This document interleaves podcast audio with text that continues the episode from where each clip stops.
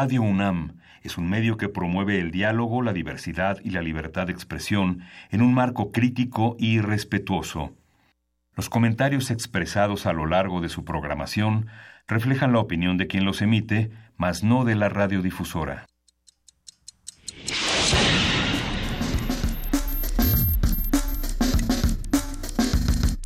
Primer movimiento. El mundo desde la universidad.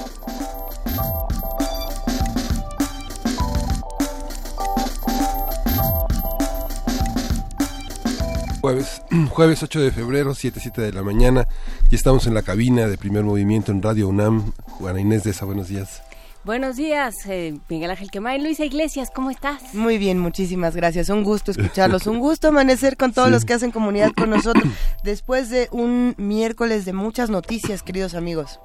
Pues eh, sí, seguimos Seguimos en esto, seguimos a, aquella eh, conversación que empezamos ayer sobre la Universidad de Chiapas eh, dando doctorados honoris causa a Salvador Cienfuegos y un montón de académicos protestando. ¿En qué va Luisita? Eh, va en que dijo su mamá que siempre no, por supuesto, que era lo que comentábamos el día de ayer, posiblemente esto no ocurra con el tipo de protesta que se está dando y pues hasta el momento no va a ocurrir. No sabemos qué pueda pasar en unos cuantos días, pero por ahora se cancela este reconocimiento. ¿Qué tal? Sí, pues siempre mal manejado ¿no? en términos de comunicación. Finalmente el general Cienfuegos tiene una trayectoria muy importante en el medio militar, pero que contrasta fuertemente con el espíritu académico y de libertad que la Universidad de Chiapas promueve, un Estado militarizado que no merece eso. ¿no? Que no se lo merece, justamente Miguel Ángel. Por ahí apareció otra noticia hace un par de días. Como ya sabrán los que hacen comunidad con nosotros, aparecieron unas narcomantas en periférico al sur de la ciudad. Y, bueno, más allá de si son reales o no lo son, porque además no se sabe y no es el punto, eh, la respuesta de nuestro jefe de gobierno capitalino, de Miguel Ángel Mancera, es interesante porque él dice, no, no, no, nosotros no tenemos ni idea. Esperamos un par de días a ver si decía otra cosa, pero bueno, no la respuesta sigue siendo lo único que hay de narcomenudeo, que no es lo mismo que el narcotráfico, pero bueno, es igual, pero ya no sé, eh, nada más es en Tláhuac. Y, dicen, ah, no, sí, pues, pues sí, ¿verdad? Eh, una, una vez más nuestro nuestro jefe de gobierno haciendo como que no pasa nada. Pero ha sido congruente durante todo su mandato porque ese fue su discurso desde que era candidato. O sea, su discurso siempre fue que era un problema muy focalizado, que era algo que se podía controlar. O sea, había una serie de cosas que, que se le hicieron notar al candidato Mancera, que el jefe de gobierno Mancera vio y que no pudo que no pudo articular las fuerzas en, en y que además se le avisó. llega a una ciudad enormemente dividida llega ya con un PRD en contra era antes de o sea ya se había separado pero no de, de esta manera. Entonces pues eh, no no lo supo no lo supo manejar y sobre todo no supo armar los diálogos necesarios en esta ciudad. Va a va a ser necesario ver qué vamos a hacer con después de las elecciones. O sea se, viene otra eh, otro sistema de gobierno distinto otras organizaciones distintas. Habrá que ver si siguen los mismos grupos operando en esta ciudad. Sí, sobre todo que este parece que se olvida del operativo tan fuerte, tan impactante que todavía sigue impactando en la delegación Iztacalco, en toda esta parte este cercano a, Churubusco, toda la parte la de la colonia San Felipe de Jesús, Martín Carrera, donde siguen habiendo en toda la parte de la Sierra de Cautepec, en Gustavo Madero, en Iztapalapa, en toda la zona de la, de la calzada de Ignacio Zaragoza, que comandan, mandan las personas que siguen organizando asaltos en peceros, que son narcomenudistas. Y bueno, precisamente la, la, supuesta manta, o bueno, la, la, manta escrita supuestamente por el cártel de Jalisco Nueva Generación, apuntaba a un grupo de, de narcotraficantes de Santo Domingo, en Coyoacán, ¿no? Que es la zona que está apuntando como eh, de riesgo hay que, hay que seguir viendo esta noticia y sobre todo hay que, hay que estar atentos a la respuesta de, de, nuestras autoridades.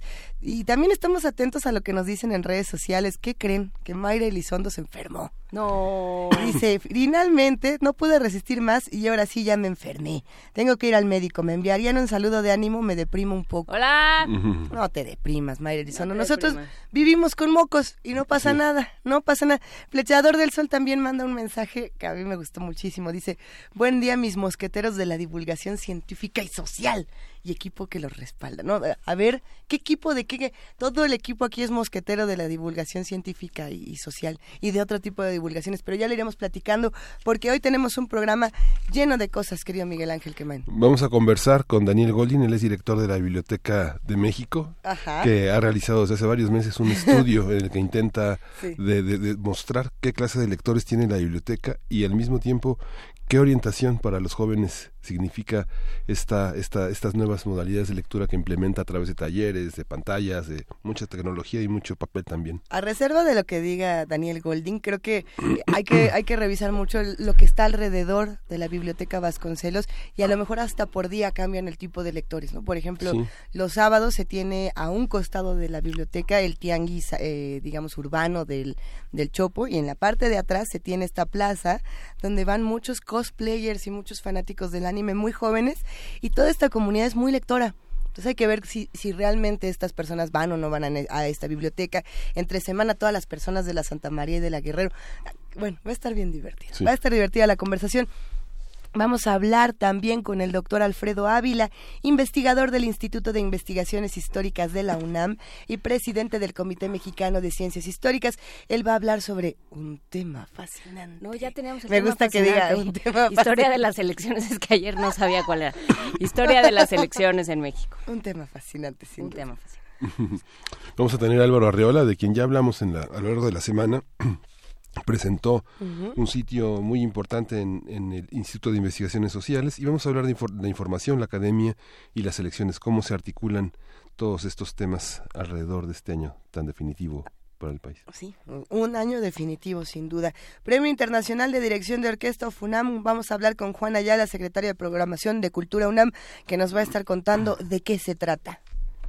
Juana Inés de esa tiene la poesía necesaria esta vez. Estoy en eso. ¿Sí? Exactamente. ¿Ya estás lista? Listísima. Excelente, porque vamos a cerrar el día de hoy, que es jueves, bueno, ya vuelve a ser jueves, con los mundos posibles del doctor Alberto Betancourt. Ustedes saben, doctor en historia, profesor de la Facultad de Filosofía y Letras de la UNAM, coordinador del Observatorio del G20 de la misma facultad, que va a estar hablando de Davos 2018, el hechizo de los patrones transnacionales.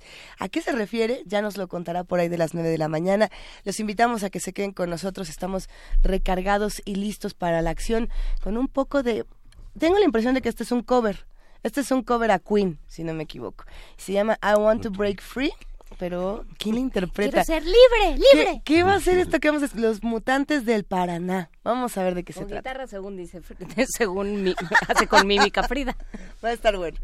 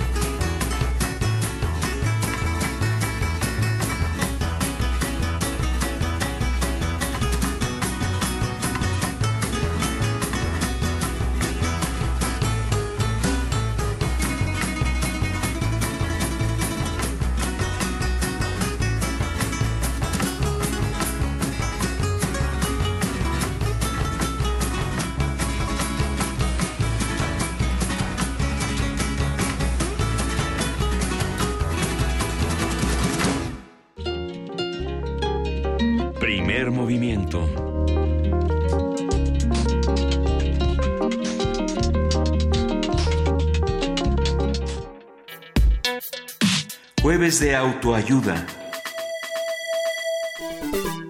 La Biblioteca Vasconcelos brinda servicios bibliotecarios educativos, culturales, informativos y recreativos de forma gratuita.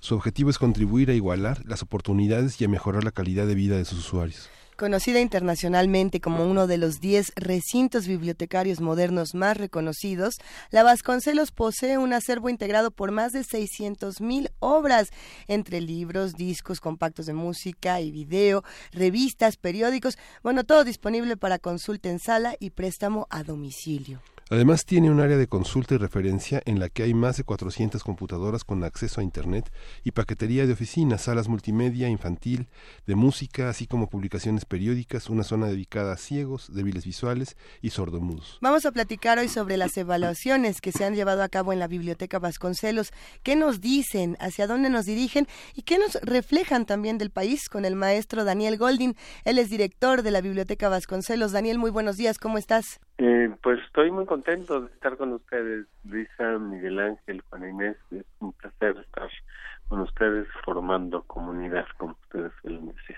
Tú no lo sabes, Daniel, pero nosotros estamos más contentos y llevamos días discutiendo qué tanto ocurre en la Biblioteca Vasconcelos y qué sabemos de todo eso que ocurre. Cuéntanos, por favor.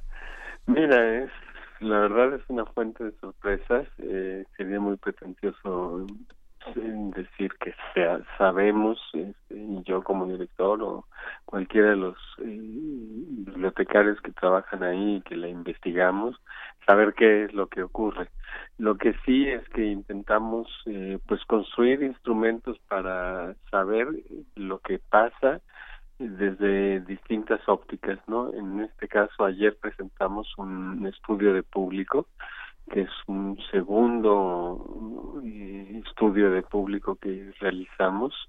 Eh, el primero fue en 2014, el, el segundo es en 2017 y ayer lo presentamos. Y este estudio lo que intenta es eh, eh, mostrar de una manera cuantitativa eh, algunos datos fundamentales para una institución pública que es una institución que maneja información y que procura formar a la gente en una sociedad de la información y el conocimiento y debe ser congruente con con estos propósitos mostrándose a sí misma como una institución que transparenta su información y que procura conocer quiénes son sus usuarios de entrada, ¿no? Es una evaluación eh, diferente de las habituales en donde las instituciones suelen ser como más eh, autorreferenciales y evaluarse por lo que hacen y acá queremos evaluarnos eh, o intentar construir una cultura de elevación a partir de quiénes somos para nuestros usuarios y quiénes somos en el contexto social en donde estamos inscritos. Daniel, eh, buen día.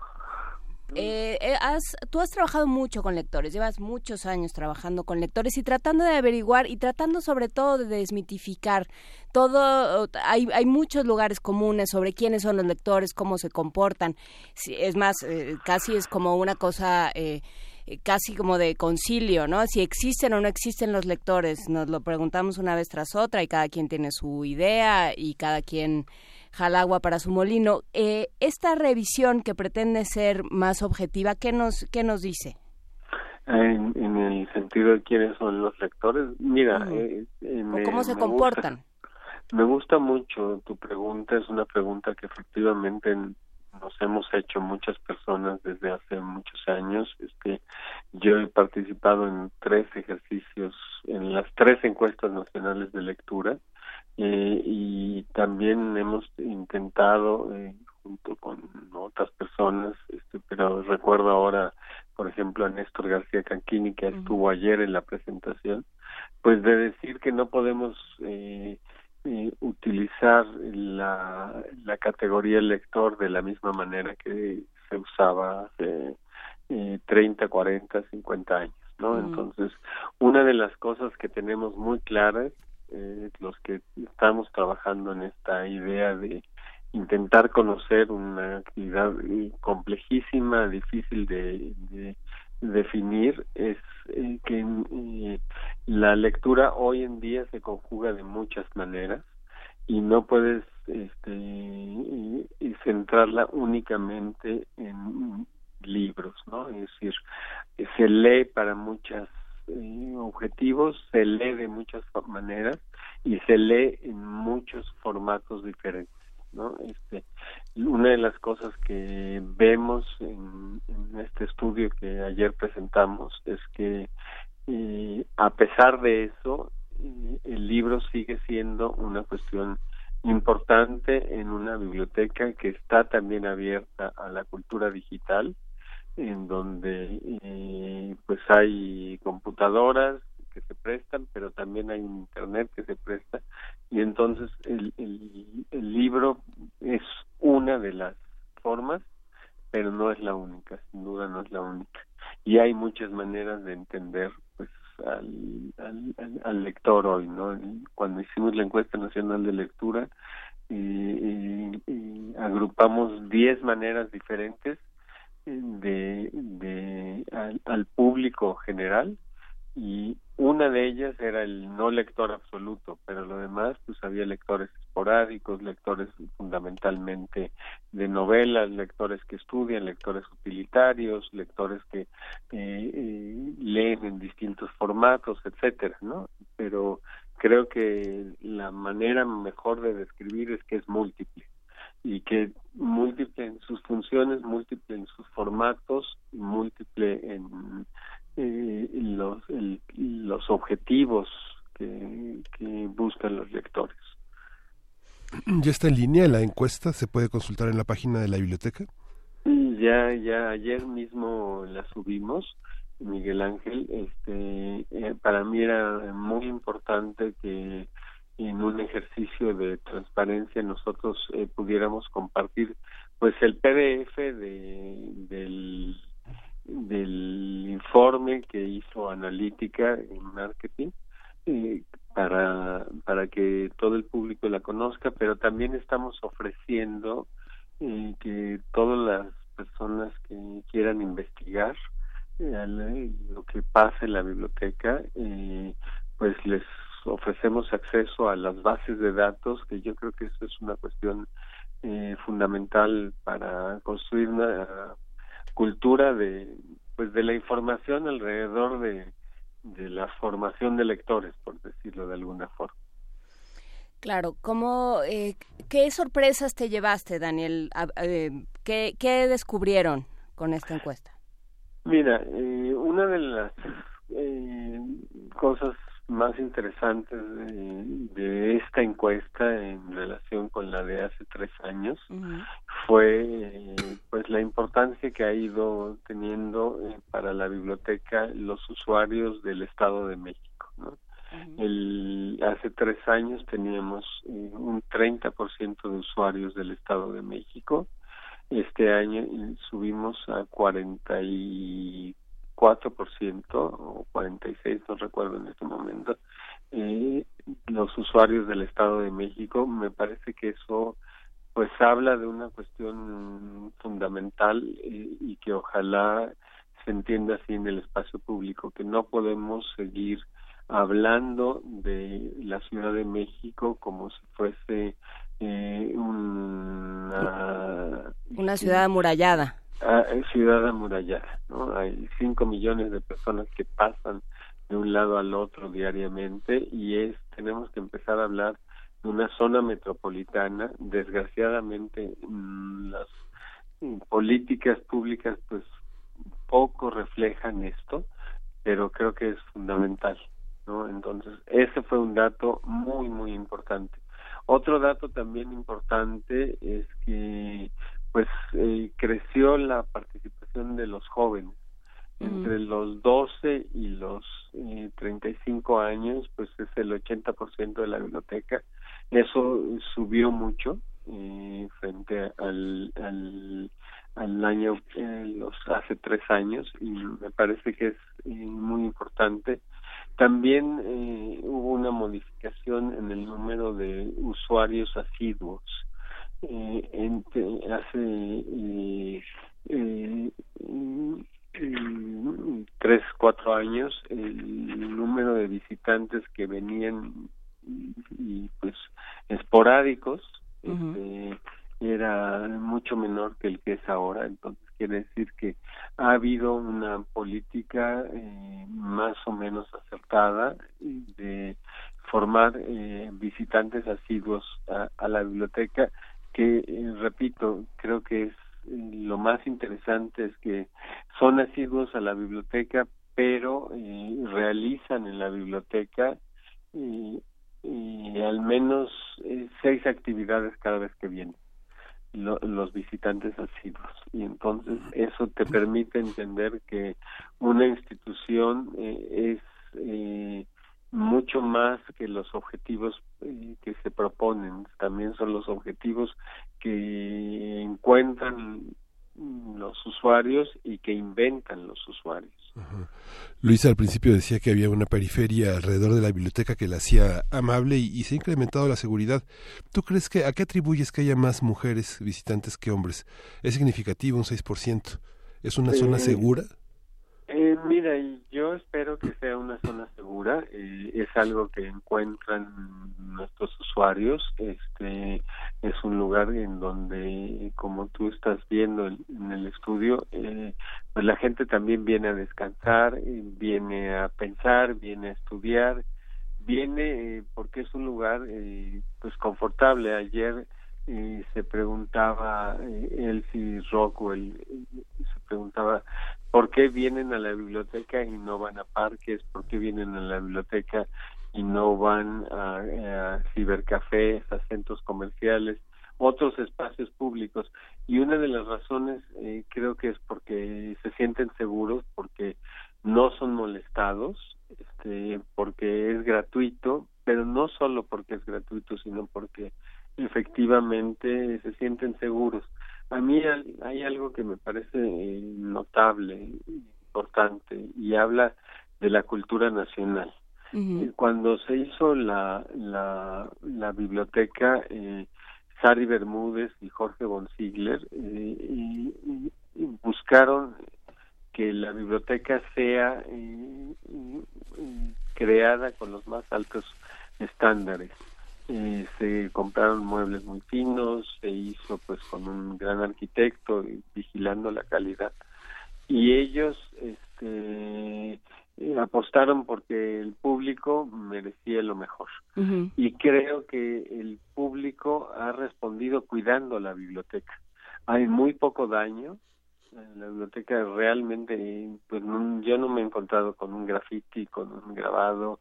Los libros pues sí se deterioran, pero se deterioran por el uso. y, y entonces eso habla también de que cuando le das al público eh, confianza, el público responde y, cuida. Y a mí me parece que eso es un dato, no lo dice la encuesta, pero es un dato importante.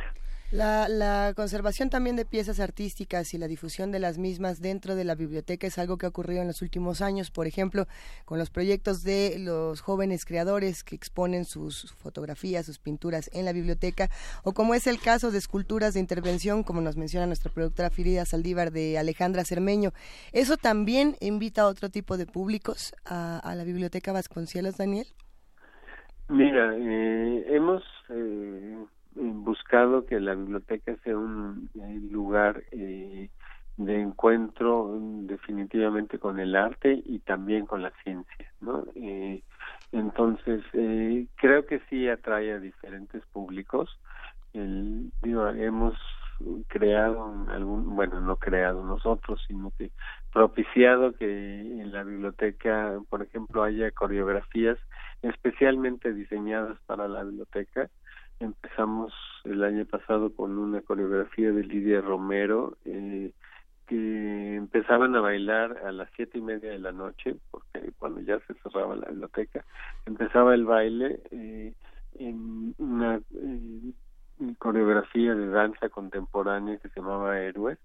Empezaba en el patio escalonado, que es el extremo sur de la biblioteca, y se desplazaba a lo largo de 45 minutos la compañía hasta el extremo norte es decir, casi 300 metros después. Eh, entonces, las primeras funciones venían vinieron 150 personas, en la, en la última hubo 1.200 personas. Sí se crea público eh, con exposiciones, se crea público con conciertos que se dan no solo en el auditorio, sino en otros espacios, con eh, recitales, con eh, de poesía, con lecturas, con discusiones y insisto eh, hay una zona que a mí me parece pues extraordinariamente interesante que es eh, eh, la idea de que al público le interesan muchas más cosas que las cosas que habitualmente se hacen en la biblioteca que es pues hablar de libros y particularmente de literatura. Por ejemplo llevamos a cabo un ciclo sobre con jurídicas de la UNAM, por mencionar algo como sobre cómo leer eh, México, ¿no? a partir de las encuestas que hicieron en el Instituto de Investigaciones Jurídicas, cómo leer México, cómo leer la corrupción, cómo leer eh, el Estado de Derecho, cómo leer distintas cosas, o cómo un, un ciclo sobre matemáticas, este y pues eh, lo interesante es que tú puedes ver en la biblioteca una charla sobre ecuaciones diferenciales sobre nanotecnologías en donde hay 160 personas, no solo jóvenes, que escuchan durante tres horas, es una cosa que a mí me impresionó muchísimo, y 160 personas que se quedaron tres horas un viernes en la tarde escuchando a un científico cubano hablar de nanotecnologías y no eran solamente jóvenes, había mujeres que venían de Iztapalapa, 65 años, discutiendo esas cosas. Entonces, en tu pregunta eh, también, Juan Inés, ¿qué es lo que podemos descubrir de la ciudad?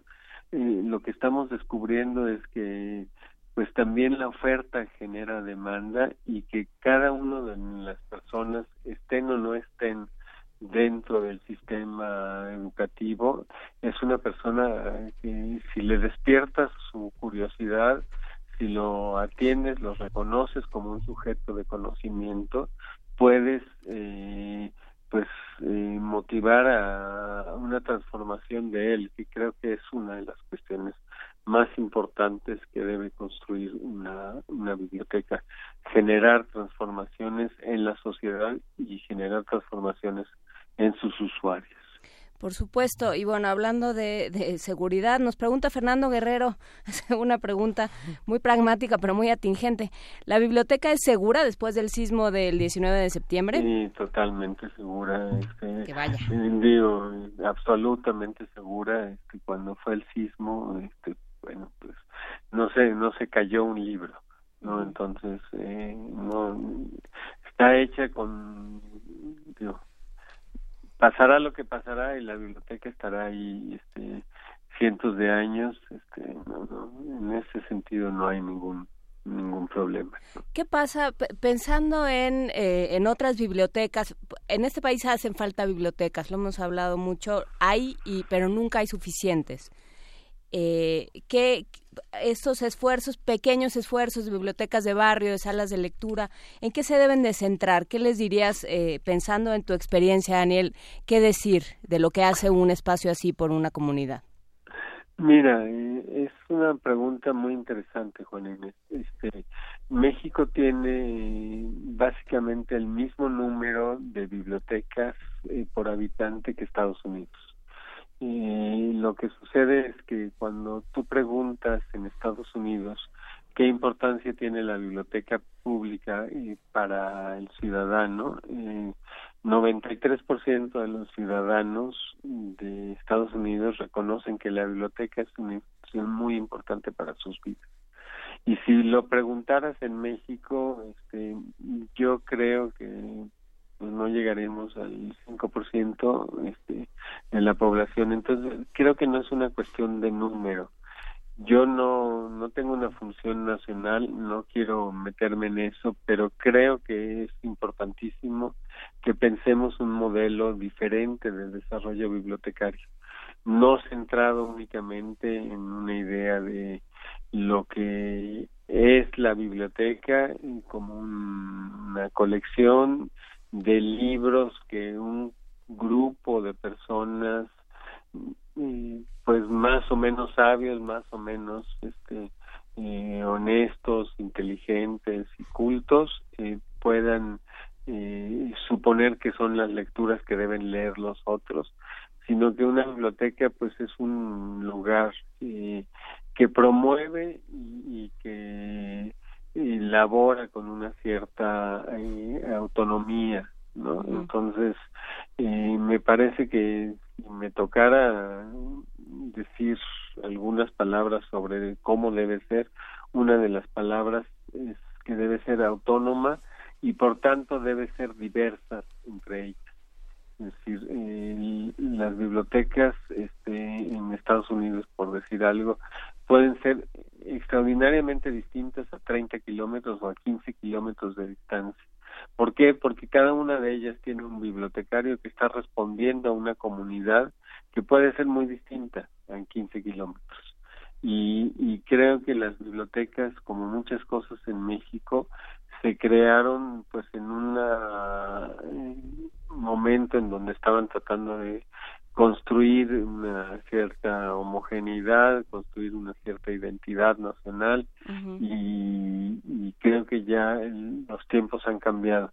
Por lo demás, pues las bibliotecas requieren también este eh, dentro de esa idea de la de la autonomía una mayor eh, capacidad de gestión propia, ¿no? Es decir, que te den el presupuesto, que tú te hagas responsable, que compres los libros, que necesitan tener como un cierto reflejo, necesitan ser espacios acogedores, en fin, hay bibliotecas muy acogedoras en la Ciudad de México y, y, en el país, pero todavía no tenemos una cultura de, de digamos, de desarrollo bibliotecario adecuada para mi gusto.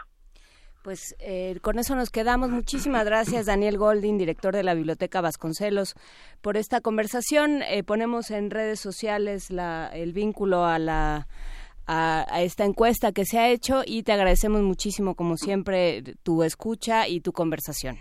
Yo quisiera hacer una invitación a la comunidad universitaria que investiguen la biblioteca vengan, hagan su servicio social, hagan sus tesis sobre la biblioteca y les vamos a ayudar. Creo que es súper, súper apasionante como objeto de estudio y les agradezco muchísimo a ustedes su, bueno, pues su escucha, su participación y, y que estén ahí, porque la verdad los escucho con mucho placer cada mañana. Te lo agradecemos, Daniel. Gracias, Daniel. Pues nos vamos con música, vamos a escuchar Casiopea de Silvio Rodríguez para Tania Mafalda porque, porque es su ah. cumpleaños. ¡Felicidades, Tania! Felicidades. Muchas felicidades.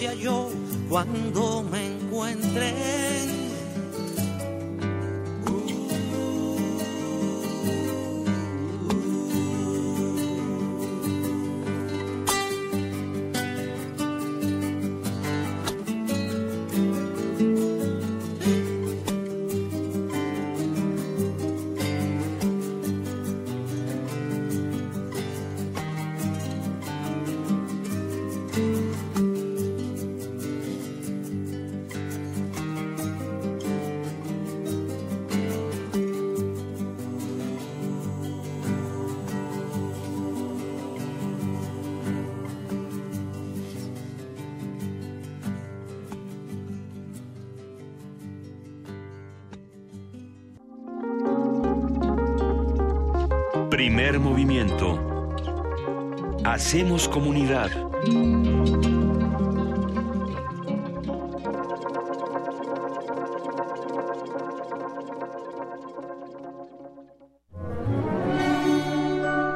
Historia de México.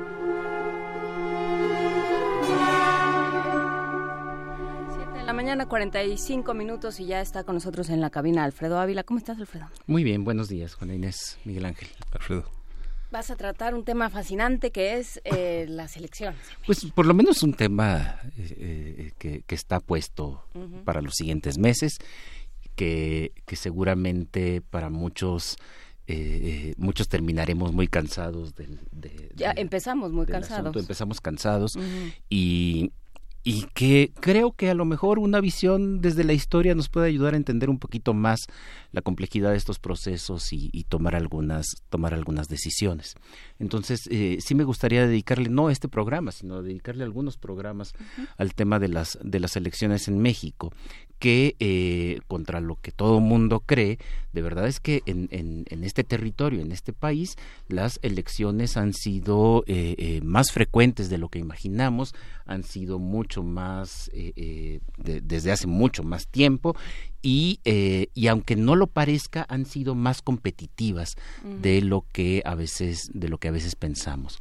Eh, fueron competitivas en alguna parte del siglo XX y no solamente al, al final, sino que también en el siglo XIX y, para empezar las primeras elecciones populares que hubo en este país pues no dieron resultados, los resultados que las autoridades eh, eh, esperaban, de manera que podríamos decir que que en la historia de México las elecciones, las primeras elecciones que hubo empezaron con triunfos de la oposición, por decirlo, por decirlo eh, rápidamente.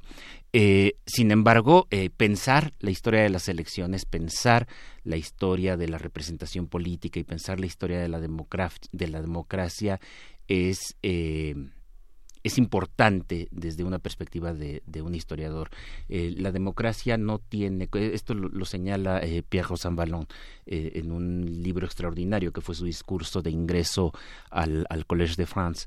eh, que se llama Para una historia conceptual de lo político, lo publicó el Fondo de Cultura Económica y, circula todavía por allí en las librerías. Eh, la, democracia no tiene una definición y no es algo certero. La democracia es ante todo una historia y eh, como una historia es contradictoria y por lo tanto también está llena de tensiones. No hay una democracia, no hay una única forma y ninguna de esas formas es más legítima que, que, otra.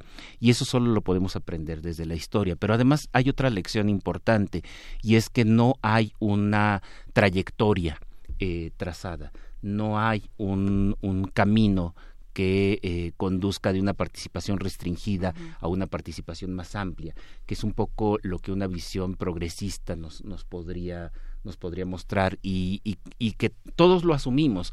Y de pronto cuando los políticos dicen frente a una maniobra autoritaria dicen ah es que eso es un retroceso pues no es que en realidad no es que no es que sean retrocesos no es que haya un camino que vaya en continuo hacia mayor participación y mayor democracia sino que la historia de la democracia está caracterizada por aperturas y cierres. Sin embargo eh, yo ahí preguntaría si no se ha planteado así la el proceso democrático o sea, si no, eh, digamos, los primeros teóricos del proceso democrático dijeron dictaron que así iba a ser, que era un camino sin retorno. Y lo que nos estamos encontrando, o oh, sorpresa, es que sí tiene retorno. desde la perspectiva de, de, la historia, lo que nos damos cuenta es que, que, como dije, hay aperturas y hay cierres.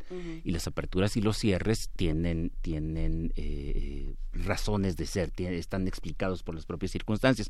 Pero creo que lo más importante de asumir que hay aperturas y que hay cierres y que no se trata de un camino ya preestablecido es que los ciudadanos aprendemos que no debemos confiarnos es decir, no, no, es que, eh, eh, no es que después de un proceso electoral o de un proceso de participación política más o menos exitoso, entonces eh, debamos suponer ya la hicimos. ¿Tú crees? Y podemos confiarnos. ¿Tienes algún fundamento para decir eso? Pues precisamente un poco de eso, de eso quiero hablar ahora. Y, em, y me gustaría empezar con las elecciones antes de que hubiera antes de que hubiera cosas que elegir, antes de que hubiera democracia o siquiera eh, gobierno representativo, porque también nos olvidamos de eso, pero las elecciones son una práctica muy, muy antigua y, eh, y no tiene que ver necesariamente con la designación de autoridades en el sentido en el que lo entendemos, eh, en el que lo entendemos ahora. Todos, todo mundo hace elecciones, todos hacemos elecciones. Eh, incluso incluso podemos hacer eh, eh, elección cuando cuando estamos en un grupo cuando estamos en una reunión y decidimos quién va a ir a comprar las tortas. Allí estamos haciendo una una elección. Y la época colonial esto es bien bien interesante la época colonial está llena de elecciones y de procesos electorales que a veces a veces pasamos por alto porque se trata de un de un régimen autoritario, de un régimen que está, eh, eh, que es muy vertical y en el cual la soberanía viene de arriba hacia abajo. El soberano es el rey y los súbditos atienden. Entonces, eh, eso nos ha hecho que de pronto dejemos de lado toda esa rica vida política y de prácticas electorales que hay en, la época colonial. Pero podemos empezar, por ejemplo, con las corporaciones. Todas las corporaciones tenían prácticas electorales. Y tenían prácticas electorales que no son democráticas, por supuesto, a nadie se le ocurría que debían ser democráticas, pero eh, sin duda había en la universidad, por ejemplo, en las dos universidades que hay a finales de la época colonial, la de México y la de Guadalajara, el claustro de profesores elige a los decanos y elige a las personas que van a estar al frente de la, de la universidad. Y entre ellos eligen incluso al, al rector eh, rectorados que además duraban un año eh, y tenían características muy diferentes a las que tienen a las que tienen ahora. Esto sucedía también en los gremios. El gremio de artesanos, de carpinteros, de zapateros, también eligen. No todos eligen, por supuesto. Los, eh, los aprendices y los oficiales no eligen, pero los maestros sí y los maestros eligen de entre ellos periódicamente quién se va a hacer cargo de representar al gremio frente a las, a, las otras autoridades. Eh, esto sucede también en, los consulados, estos cuerpos de comerciantes, y en los cuerpos de comerciantes sucede además una cosa muy curiosa. Eh, sobre todo en el siglo XVIII, la mayor parte de, de los grandes comerciantes son de origen vasco o de origen cántabro, de origen montañés. Eh, eh, en estas dos regiones de España. Y entonces, para no pelearse, lo que hacen es que eligen primero a un cántabro y para el periodo siguiente eligen a un, a un vasco. Entonces, son elecciones arregladas, de, algún modo, porque el objetivo no es representar a un la, la, soberanía o el poder de los que están eligiendo. el objetivo es simplemente tener a alguien que esté allí negociando con las, con las autoridades. Esto se puede ver también de manera muy clara con los conventos. Eh, eh, de pronto podríamos pensar que no hay nada más antidemocrático que, que la vida religiosa o la vida conventual. Eh, probablemente sí en, en, muchas, en muchas cosas, pero en los conventos también había elecciones. y, y, también eran elecciones más o menos arregladas como la que, lo que pasaba en el consulado. Eh, como sabemos, buena parte de la gente que ingresaba a los conventos eh, era eh, de origen español. Era más difícil que entraran criollos a los conventos, pero bueno, en el siglo XVIII ya hay criollos, ya hay españoles en los conventos. Y entonces, para evitarse problemas, siempre se elige un prior que es español y al periodo siguiente se elige uno que es criollo. Es que esto de la verticalidad cuesta, digamos. La tiranía cuesta. Entonces, siempre hay que buscar, o sea, por lo que dice, se han buscado eh, válvulas de escape, digamos, Son mecanismos de negociación, en realidad. Entonces, para evitar conflictos. y, esto es. por eso son elecciones, pero no son democráticas. Porque la democracia es conflicto. Eh, eh, a veces es conflicto abierto, a veces es un conflicto mucho más civilizado, pero siempre es conflicto. Y acá lo que se busca en la época colonial es evitar el conflicto. Y esto se ve de manera más clara en la práctica eh, que muchos historiadores, incluso en el siglo XX, decían que era la práctica más democrática de la época colonial, las repúblicas de indios. ¿Qué pasa con las comunidades indígenas en la época colonial? Bueno, sabemos que a nivel de, de las comunidades, de las villas, de los pueblos y de las ciudades, había órganos de autogobierno y eh, esto empieza por los ayuntamientos, pero la verdad es que los ayuntamientos no pueden ser de ninguna manera ninguna muestra de sistema electoral, porque eh, los cargos de los ayuntamientos en la época colonial, los alcaldes y los regidores, y después incluso el síndico personero del común que se estableció en el siglo XVIII, pues eran cargos comprados. Eh, si tú tienes suficiente dinero, pues le pagas al rey para tener el cargo de regidor.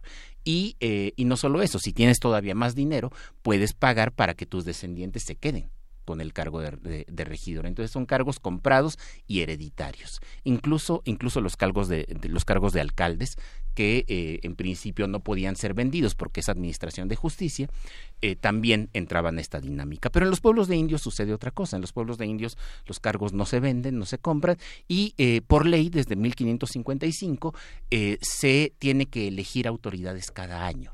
Y por ley las autoridades no se deben reelegir entonces, allí como que historiadores a mediados del siglo XX vieron una práctica que anticipaba la democracia en México. Esto puede ser cierto, pero hay que tener siempre eh, cuidado y hay que acotarlo. Para empezar, ¿quiénes votaban en las comunidades indígenas? Pues únicamente votaban, y, hay muchas variaciones de Oaxaca, Yucatán, al centro de México, pero en, términos generales únicamente votan los indios principales. No vota toda la comunidad. Hay algunas excepciones, pero no vota toda la comunidad. Y segundo, la votación no es secreta. La votación se hace en la casa de la comunidad y se hace a mano alzada. Y el resultado de hacer elección pública es que casi siempre hay unanimidad. Y esto es algo bien, bien interesante, porque eh, eso es algo que ha quedado en nuestra cultura política. Ya saben ustedes, cuando en el Congreso se aprueba algo por unanimidad, todos los diputados salen muy contentos diciendo, ah, triunfó la democracia porque de manera unánime aprobamos algo. Cuando se aprueba por 50% más uno, que es una práctica democrática en realidad, eh, los diputados salen muy enojados, los que perdieron, por supuesto, diciendo, ah, usaron la aplanadora. Eh, esto tiene su origen en esa búsqueda de la unanimidad de la época colonial. La corporación no debía mostrarse fracturada, sino que debía mantenerse siempre unida y entonces las elecciones se hacían siempre de manera unánime. Esto eh, no es democrático y, hay que, y hay que decirlo así. Porque eh, tenemos algunos expedientes, tenemos algunos, alguna información en los archivos que lo que nos muestran es que sí hay divisiones en los pueblos indígenas y que si la gente vota de manera unánime es porque la elección es pública. Y entonces si tú votas en contra del que finalmente gana, corres el riesgo de sufrir represalias. Entonces, la tendencia es que cuando ya la mayoría está votando por alguien, los que estaban en contra simplemente unen su, su mano levantan la mano para apoyarlo. esta lógica de la unanimidad que parece muy democrática, pero que bien analizada también termina siendo un poco perversa, también termina siendo pues eh, la práctica que ignora o que suprime a, las minorías. Ahora, esto es, eh, como les dije, esto es lo más cercano que tenemos en la época colonial, porque sucede en todas las comunidades indígenas que tienen República de Indios. Estamos hablando para el siglo XVIII para, y para comienzos del siglo XIX de cerca de 4.400 comunidades en la Nueva España que eligen cada año estas, estas formas de, de, gobierno. Eh, con algunos matices. Sabemos, por ejemplo, que en Oaxaca eh, sobre todo en la zona mixteca, no en la zapoteca, pero en la zona mixteca, aunque la reelección está prohibida, la verdad es que la mayoría de las veces se reelegían quienes ocupaban esos cargos. Eh, si te parece, podemos seguir hablando durante la próxima hora de las eh, de qué pasa después de las repúblicas de Indias. Sí, sí, sí, por supuesto. Perfecto, regresamos, nos vamos a una pausa. Ah, que no, que todavía no nos vamos a una pausa. nada más para mencionar, querida Juana Inés, querido Miguel Ángel, querido Alfredo Ávila, que a partir de la siguiente hora no solamente entramos en Radio UNAM, sino también en TV UNAM y los invitamos a que nos puedan escuchar en el 96.1 de FM, en el 860 de AM, en el canal 120, en el 20 de TV abierta, en tv.unam.mx, en radio.unam.mx y ya nos pueden ver donde sea porque ahorita hacemos hasta un periscope si quieren. vamos a... Bueno, sí, ya vamos a estar en tele, ¿verdad? Pues ahorita, ahorita vemos cómo se nos ocurre. ¿Qué opinan de, de estos temas? Hay muchos comentarios en redes. Querido Alfredo, antes de que nos vayamos a la pausa, ¿cuál es tu cuenta de Twitter? Eh, Alf-Ávila- Ahorita seguimos esta conversación. Quédense con nosotros un momento más y entramos a la segunda hora de primer movimiento. Primer movimiento. Hacemos comunidad.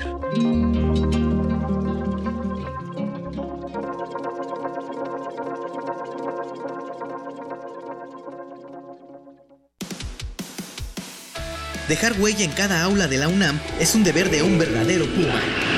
Deja tu huella y apoya Fundación UNAM a de cara a miles de universitarios. Súmate 5340-0904 o en www.funam.mx.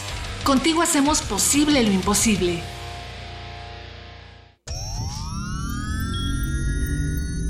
Un glaciar es una capa de hielo que se origina en la superficie terrestre. Su existencia es posible por la acumulación, compactación y recristalización de la nieve. Se sabe que cada glaciar contiene en su interior una historia musical que depende de su edad y su tamaño. Se sabe también que muy en lo profundo de las aguas polares, todos los glaciares están conectados entre sí. Glaciares, túneles infinitos para el fin del mundo. Jueves, 22 horas por el 96.1 de FM, Radio UNAM. Habla Ricardo Anaya. El doctor José Antonio Mid Curibreña, de los poquísimos mexicanos que han ocupado tres secretarías de Estado, el único habiendo participado en dos gobiernos emanados de distintos partidos políticos. No nos sorprende porque es una consecuencia, sí, de su preparación, de su solidez técnica, pero es sobre todo una consecuencia natural de su verticalidad y de su extraordinaria calidad humana. Mensaje dirigido a los miembros de la Convención Nacional de Delegados, PRI. Tú, que cuando ves las noticias del gobierno actual piensas, ¿estaríamos mejor? Con ya sabes quién. A ti que durante el gobierno de Calderón pensabas, ¿estaríamos mejor con ya sabes quién? A ti, que después de ver lo que hizo ya sabes quién en la Ciudad de México, llevas 12 años pensando que estaríamos mejor con ya sabes quién. A todos ustedes les tenemos una gran noticia. Sí estaremos mejor y ya sabemos con quién. El PT está de tu lado. Juntos haremos historia. Allá afuera pasan cosas que sentimos fuera de nuestras manos. ¿De qué tenemos que pedir perdón? ¿De no morirnos de hambre? Creemos que solo pertenecen a los políticos. Hemos sido tolerantes hasta exceso de Pero en ese mundo, controlado por una minoría, los de la mayoría tomamos las decisiones. Esto es un fanzine sobre la agenda pública y tus derechos en ella, a ritmo de cumbia y salvaje pop pop. El modernísimo. Todo es política. Miércoles, 21 horas. Por el 96.1 de FM, Radio UNAM. Entre ciudadanos nos escuchamos. Entre ciudadanos nos entendemos y nos ponemos de acuerdo. Sabemos lo que nos falta y lo que más queremos para nuestras familias. Por eso Nueva Alianza postulará un candidato ciudadano. Un ciudadano como tú y como yo, que primero escucha y después propone. Soy Pepe Mid. Con Nueva Alianza es entre tú y yo. Es de ciudadano a ciudadano. Publicidad dirigida a los militantes, simpatizantes e integrantes del Consejo Político Nacional del Partido Nueva Alianza. Entre los muchos problemas que hoy tiene México, este 2018 nos trae dos noticias. Una buena y otra mejor. La buena es que el PRI ya se va. Y la mejor es que juntos vamos a construir un México nuevo, en donde sí se haga justicia y vivamos en paz. Con nuevas ideas Vamos a cambiar la historia. Ricardo Anaya, precandidato a presidente de México. PAN, el cambio inteligente. Mensaje dirigido a militantes del PAN. Náhuatl, Mixteco, Maya, Celtal, Tzotzil, Zapoteco, Otomí. Las lenguas originarias de México reunidas en un espacio de interculturalidad. Calme Cali. Calme Cali. Acompáñanos a conocer las diferentes culturas indígenas de nuestro país en voz de sus hablantes. Todos los jueves a las 10 de la mañana. Retransmisión domingo 15.30 horas. Por el 96.1 de FM. Radio UNAM.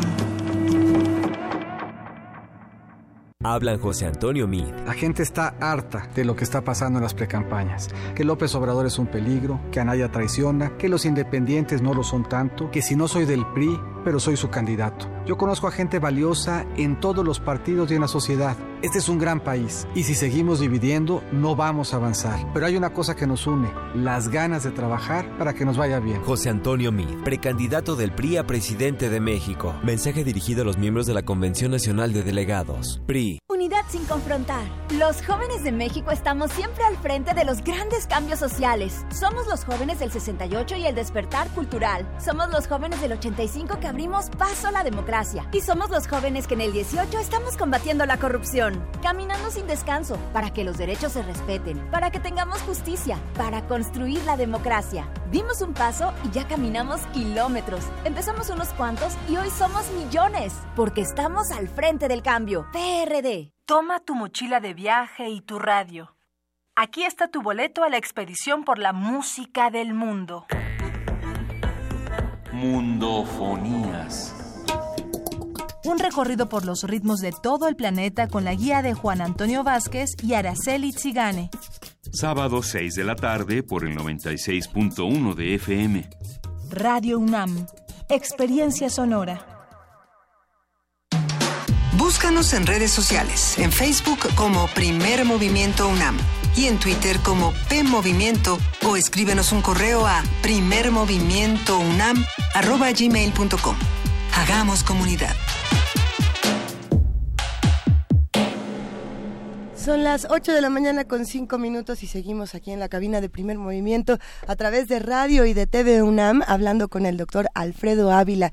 Querido Alfredo, ¿en qué nos quedamos de esta conversación? Muy buenos días. Buenos días Ah, otra vez. eh, el, pues el, el- tema de, de- de esta de, en esta ocasión y para al- algunas siguientes será las elecciones en México. Y, y, y, pues empezamos precisamente con estas elecciones de la época colonial que por supuesto no son democráticas no se trata de representar al demos de representar al pueblo y mucho menos de darle poder al, al pueblo pero eh, eh, en la época colonial hay mecanismos electorales que eh, son importantes de conocer porque eh, van a ser importantes ya en, el- en la época independiente, cuando sí hay que representar al demos, y eh, al pueblo, y son importantes también porque eh, nos muestran un poco la fragilidad de toda representación política. No hay una representación política perfecta, no hay una democracia perfecta, es- esas cosas no existen, son procesos históricos que dependen de muchas cosas.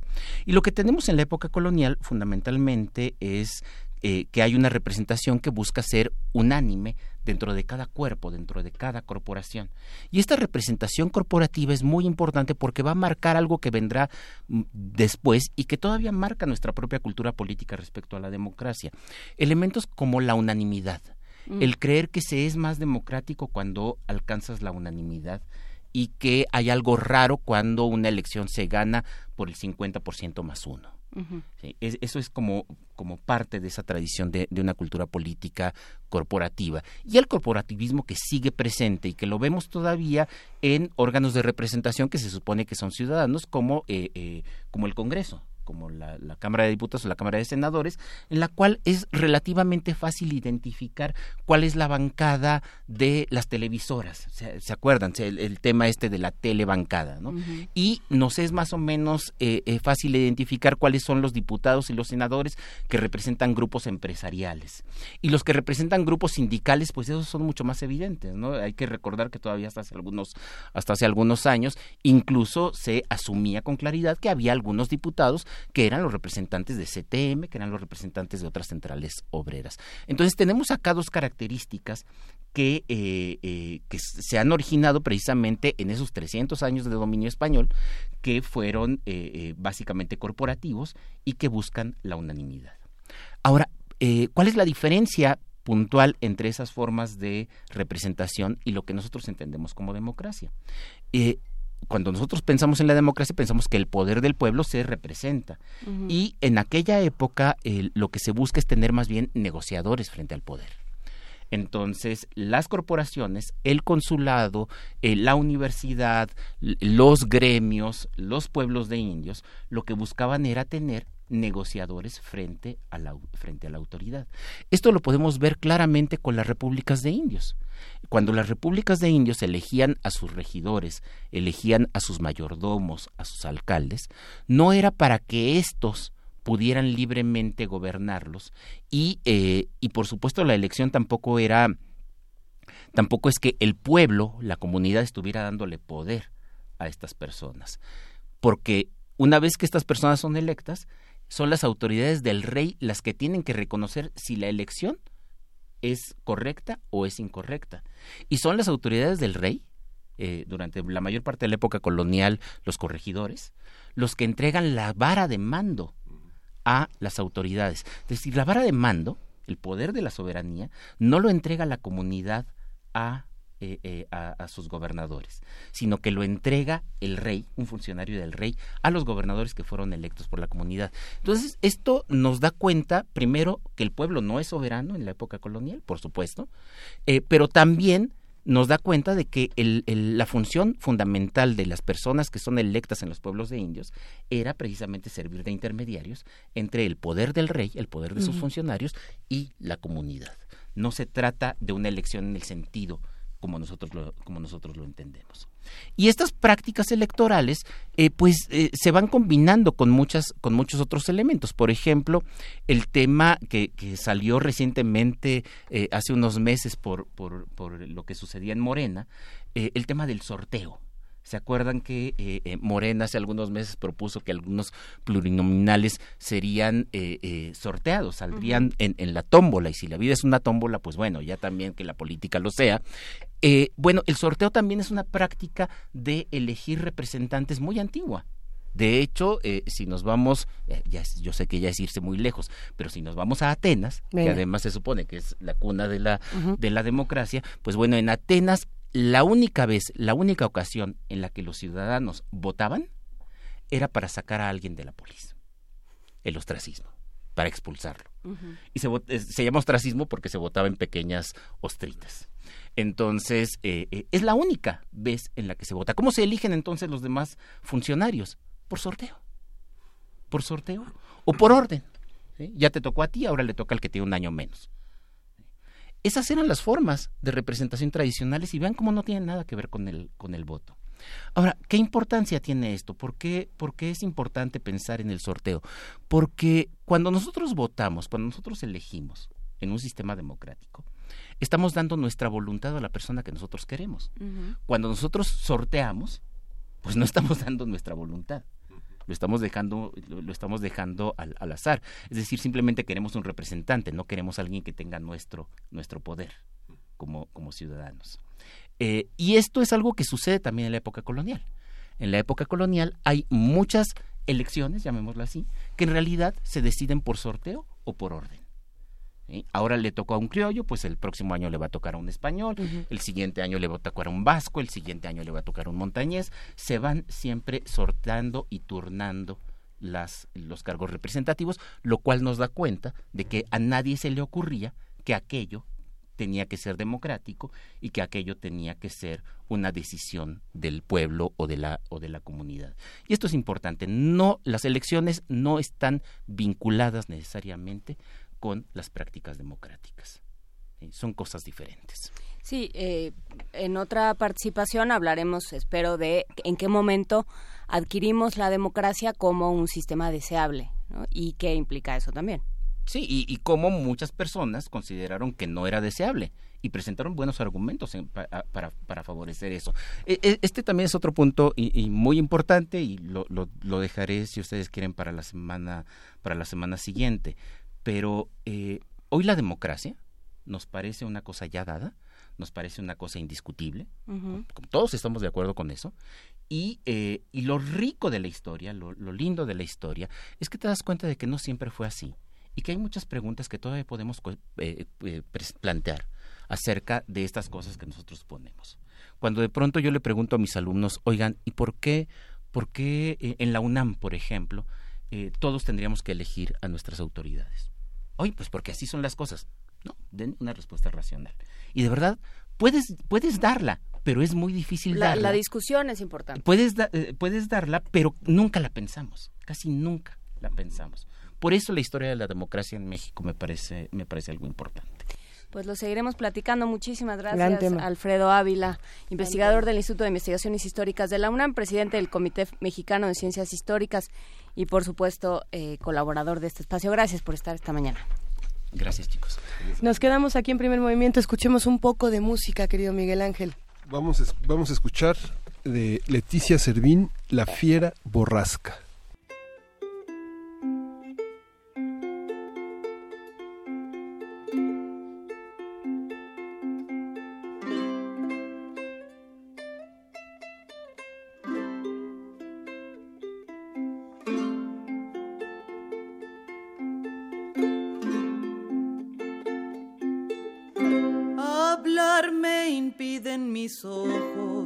Y es que se anticipan ellos viendo lo que de decirte. A decirte lo primero, oye la elocuencia muda que hay en mi dolor sirviendo los suspiros de palabras, las lágrimas de conceptos, mira la fiera borrasca que pasa en el mar del pecho, donde esos sobran turbados mis confusos pensamientos. Ay, mi bien, ay, prenda mía, dulce fin de mis deseos, porque me llevas el alma, dejándome el sentimiento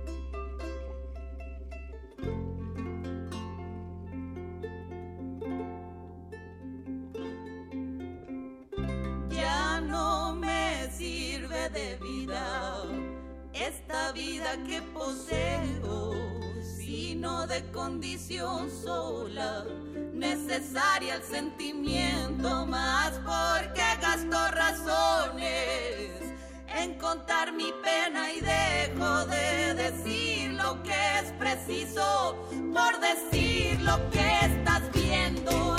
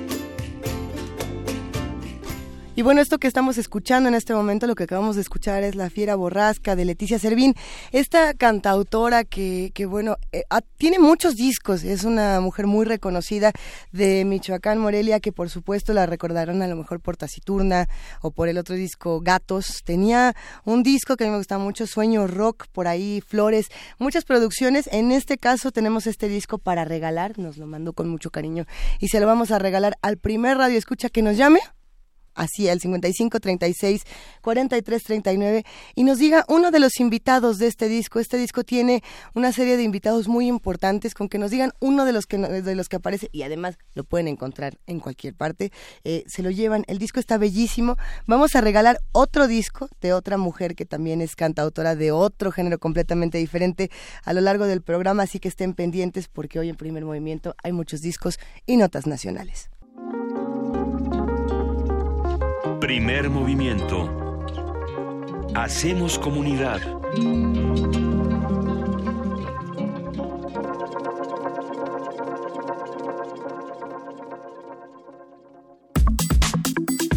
Nota del día.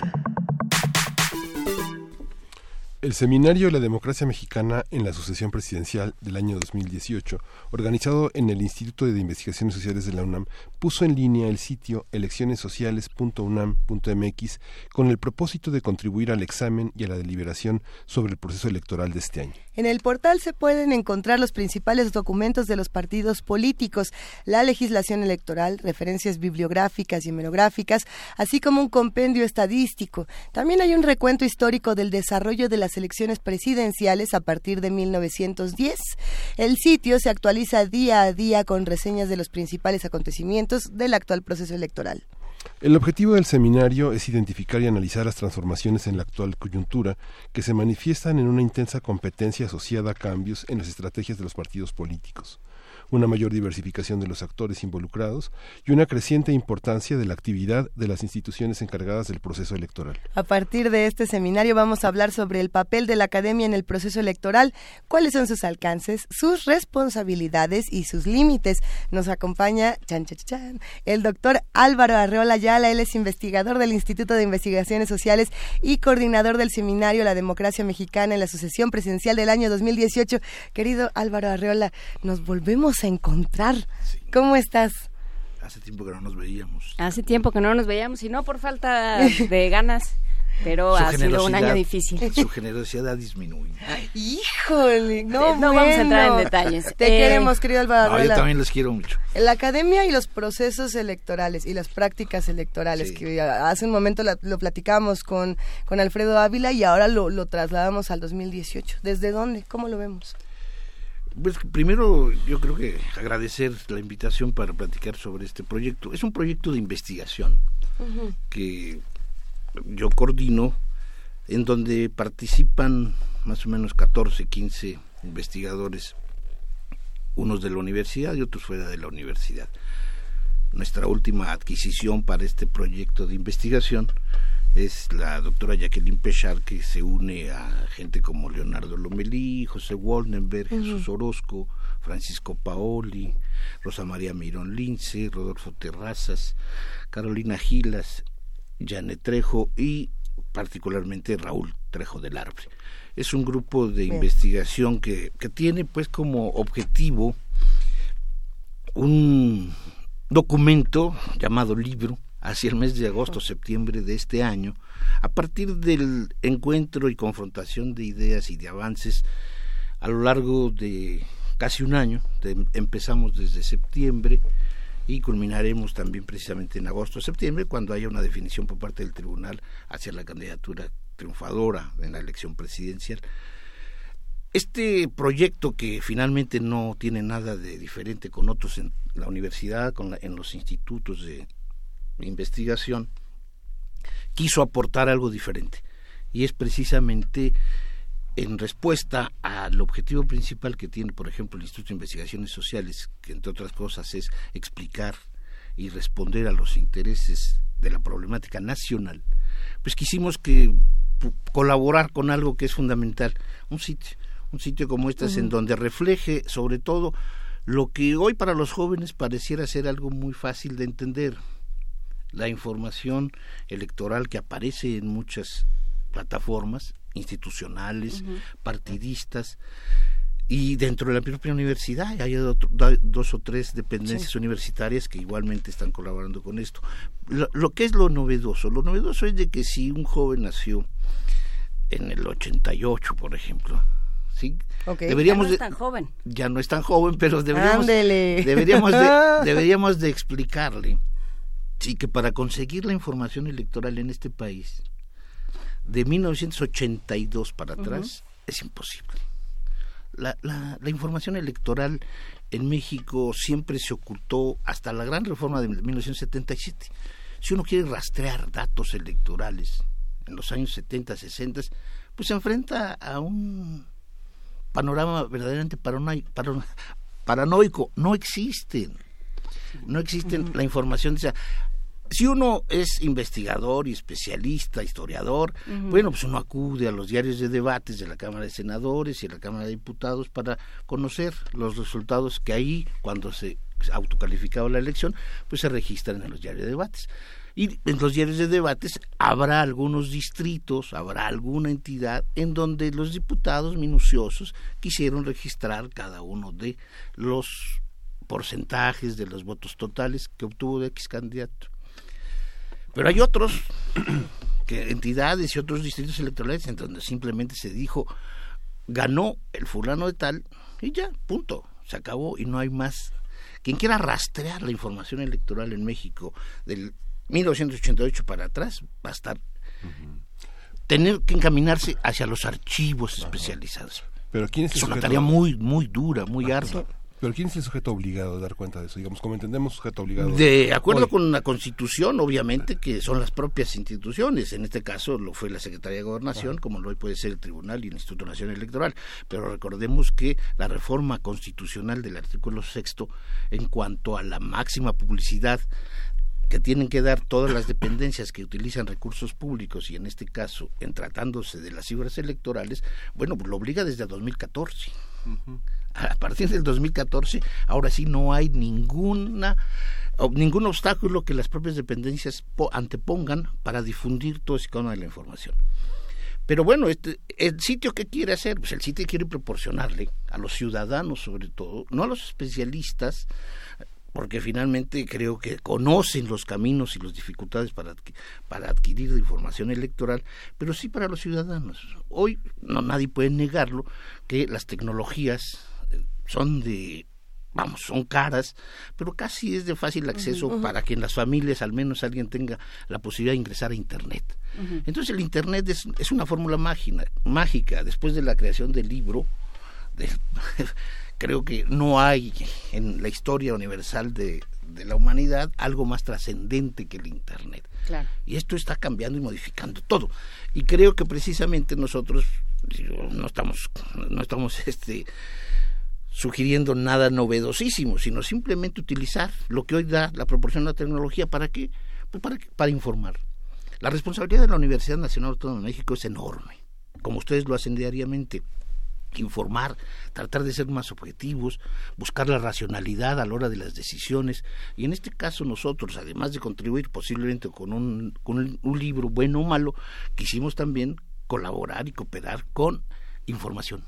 Información que es pública, pero una información que obviamente sabemos que ingresar al, tribunal, al, al INE o a los institutos electorales locales y para conocer el renglón de resultados finales es es una pérdida de tiempo enorme. Pues, ¿Qué quisimos hacer? Con un departamento de cómputo que tiene el Instituto de Investigaciones Sociales de muy alto nivel, dijimos, vamos a ofrecer, vamos a, vamos a ofrecer una serie de cápsulas que en donde se pueda recorrer rápidamente cómo fue cada una de las elecciones y quién ganó. Hubo partidos políticos, ahí están registrados. Históricamente, cuáles han sido las votaciones más importantes o que se pueden subrayar a la hora de revisar ese panorama histórico. Además, además de los datos, los datos duros que le permiten al ciudadano común reflexionar y decir, bueno, este partido se sostiene durante una larga, un largo tiempo, este viene a menos. Vamos a agregar en los próximos días 30, las 32 entidades federativas con datos de elecciones locales, de ayuntamientos, de gobernador y de Congreso local. ¿Para qué? Porque hay en 30 entidades federativas la posibilidad de que digo no la posibilidad, sino la realidad de que va a haber elecciones locales. Entonces esto le permitirá tener al que entre a este sitio conocer los datos federales de las elecciones federales y acceder a los datos estadísticos de las elecciones locales. Que esto también es algo que en la academia y en las universidades poco se estudia. No hay grandes reflexiones sobre la, región. Entonces, es donde se están dando los cambios de verdad que es lo que yo creo que va a suceder en esta elección del 18. Pero bueno, lo que sí queremos es eso, ¿no? ¿Cuáles son los límites? Decía Luisa. Los, límites son las incapacidades profesionales nuestras. No, podemos, no tenemos límites. Nosotros queremos contribuir a que esta decisión que tendrá que hacer el primero de julio los universitarios y los no universitarios, pues tengan ahora la posibilidad de ser con información. Hay algo despreciable en la sociedad mexicana de las últimas décadas, que es la política y los partidos políticos. Nosotros ahora no podemos responsabilizar ni tanto ni a los políticos profesionales que hacen su chamba de otra manera, ni a los partidos políticos. Sí, yo creo que la universidad, los institutos de investigación, los centros educativos, necesitamos hacer que el ciudadano vuelva a confiar en sí mismo para definir la política, para poder decidir hacia dónde y en qué sentido. La política es maravillosa y yo creo que lo que queremos hacer desde la universidad, desde Radio UNAM, desde TV UNAM, con los libros de la universidad, con la información que los investigadores podemos resumir y ofrecer en cápsulas informativas a los ciudadanos, pues es precisamente que vuelva a recuperar el sentido de la discusión política. Alguien que tiene la información clara, ¿no? Yo recuerdo en, en la elección de 1990 en Michoacán, investigando yo un proceso electoral michoacano, la única ley electoral que existía era la que estaba en las oficinas del secretario de gobierno del estado de Michoacán. teniendo una mesa, seguro. Sí, casi, casi. No, estaba todo subrayado, pero finalmente era, e, era, su único instrumento. A mí me la prestó para fotocopiarla. Pero así estábamos en cuanto a investigación electoral en México en 1990. Esto no es, vamos, no, es, no es simple es muy difícil entender por qué ahora pareciera ser que todo está ahí a la mano. Lo que pasa es que, bueno, es muy difícil detectar la historia del fraude, pero lo que pasa es, por ejemplo, veía alguna vez en algún proyecto en el Archivo General de la Nación, se hizo una historia, se trata de una historia de los censos. Y una vez decretada la Constitución, hubo un colegio electoral, hubo una junta empadronadora y un sistema de cómputo, que era una, una forma de elegir al presidente de la República y al, legislativo. ¿no? ¿Cómo, ¿Cómo se hace esa, esa, esa historia? La ley federal electoral está promulgada en 1951. No. ¿No? No, no, no, no, el siglo XX, el siglo XX, precisamente una de las cosas que yo hubiera discutido con Ávila es el sentido que se le quiere dar sobre todo a la, a la discusión democrática de las elecciones. Las elecciones mexicanas realmente definitorias de la orientación del poder político es el siglo XX.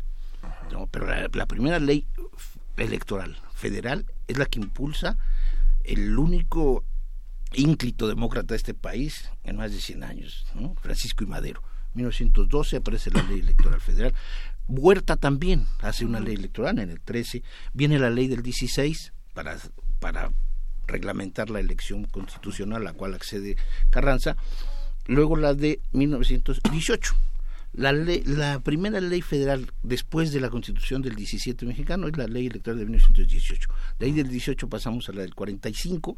La del 18 tuvo una vigencia de 27 años, cosa admirable porque lo que tenemos ahora en, de 1977, si nada más pensamos en la, en la ley electoral de 1977 que impulsó Reyes Heroles, a 2018 hemos pasado por más de nueve reformas constitucionales ilegales. Este país vive en la reforma electoral. ¿sí? Nosotros, en, nuestro sitio y en nuestro proyecto no vamos, no vamos a hacer esa revisión histórica que muchos lo tendrán que hacer y muchos lo hemos hecho por otro, en otros libros. Lo que sí queremos contribuir en nuestro proyecto es algo que me parece original. ¿Cómo está la democracia mexicana en el 2018? En el terreno de los jóvenes, en el terreno de las mujeres. La cuestión del género es muy, muy importante. Para quien nos escucha, tiene que valorar algo fundamental y por eso las elecciones también son importantes, y más que importantes. Para, para agosto de 2018, agosto-septiembre de 2018, nosotros vamos a tener un poder legislativo conformado, integrado por el 50% de hombres y 50% de mujeres. Y dentro de ese 100%, 30 de ellos van a ser, 30% van a ser jóvenes. Esto es un cambio rotundo, pésele a quien le pese y gane quien gane. Las elecciones del 18 van, van a marcar también un hito. Van a ir más allá de la elección del Poder Ejecutivo. El Poder Ejecutivo está siendo desplazado como la gran transformación democrática de este país. No solamente por lo que va a acontecer dentro de la integración del Poder Legislativo, sino algo que es fundamental. En 30 entidades donde habrá concurrencia de elecciones, se van a elegir más de 3.000 cargos, pero sin contar regidores y síndicos. Es decir, habrá más de 6.000 puestos o cargos de representación política en este país que se van a renovar y donde por primera vez los dueños de esos cargos no van a ser un partido X o Y o Z, van a ser alianzas, coaliciones. Esto va a ser una... Es, sin dramatismo, esto tiene que reformular lo que yo creo que va a ser fundamental, y lo decías, Juana Inés, la cuestión regional. Las élites regionales en México van a definir en julio la elección transformando, y, no, y no por élites nada más las oligarquías, sino todas las poblaciones, los lugares, los ayuntamientos, van a conocer un nuevo panorama de decisión que en México no se conoce. No, el carro, el, el voto duro ya es una cosa, o sea, creo que eso va a ser muy interesante. Por eso hacía énfasis al principio de tu participación, Álvaro, de, de que los que nacieron en 88 ya no son tan jóvenes, porque van a, van a votar unos que nacieron en 99 que no conocieron, que, que, nacieron ya en la elección de Fox, Entre 98. Pero que nacieron con un acceso a la información muy distinto al que nacimos muchos otros. con herramientas que para ellos ya son naturales, ¿no? O sea, van a nacer en un México muy distinto. Y con, en un proceso electoral y en un panorama electoral muy distinto de aquellos que empezamos a votar eh, antes de que nacieran. Hace, hace, tres, cuatro elecciones.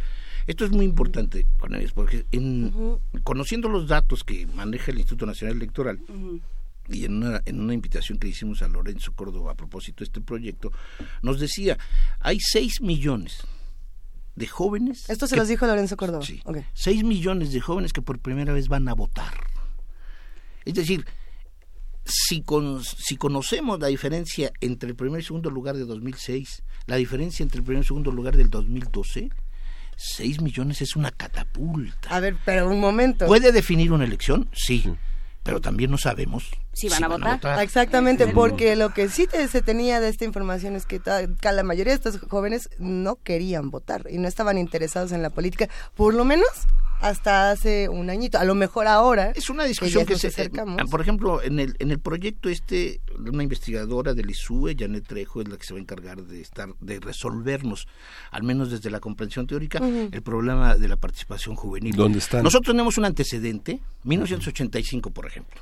1985, los sismos del 85, la Ciudad de México, en donde se volcó una generosa participación juvenil que no se transformó más que tres años después y que nadie puede medir, nadie puede decirnos. Los jóvenes que participaron generosamente en el 85, acarreando, llevando, ayudando, votaron por el Frente Democrático Nacional en el 88. No, nadie. Eh, sería una tontería decirlo. nadie tiene registrado eso. Pero lo que sí tenemos, lo que sí tenemos hoy con los jóvenes del 2018 que van a votar por primera vez, el, hace cuatro, cuatro o cinco meses, septiembre del 2017, se volcó otra vez en Morelos, en Oaxaca, en, el, Estado de México, en la Ciudad de México, una enorme energía juvenil y todo el mundo irradió felicidad por ver a los jóvenes por allí participando. participando. ¿Crees que vaya a ser tienen, tienen el reto. El reto mayúsculo es queremos admirar políticamente a, los, a la nueva generación, a estos 6 millones de jóvenes mexicanos, pues yo quiero verlos en las urnas. Pero, y si no, que nos digan por qué las urnas ya no les importa. Y ahí es donde entra el trabajo de la academia también. Claro, claro. Es muy, muy importante. Este, audiencia cautiva de jóvenes aquí adentro. Pero Luisa dice, hoy los jóvenes, los jóvenes de hoy tienen la, posibilidad de acceder ¿Pero en, dónde están? 10 segundos en la Constitución, en otros 20 segundos en los datos finales. Pero ¿dónde están? ¿Dónde, ¿Quiénes son? sabemos, sabemos, sabemos, que nacieron en, una fecha, pero ¿dónde están en la población? Digamos? bueno, sabemos que son poblaciones que ya no tienen derecho a, por ejemplo, seguros médicos de cierta calidad, ya no tienen derecho a pensiones, ya no tienen derecho a sistemas educativos como los que tuvimos algunos que estamos aquí, ya no van a tener derecho a nada de nada, ¿no? De lo que ya se tenía antes. Es gente que está en el desempleo. Sí. Es gente que, no tiene oportunidades de trabajo. Es gente que está marginada.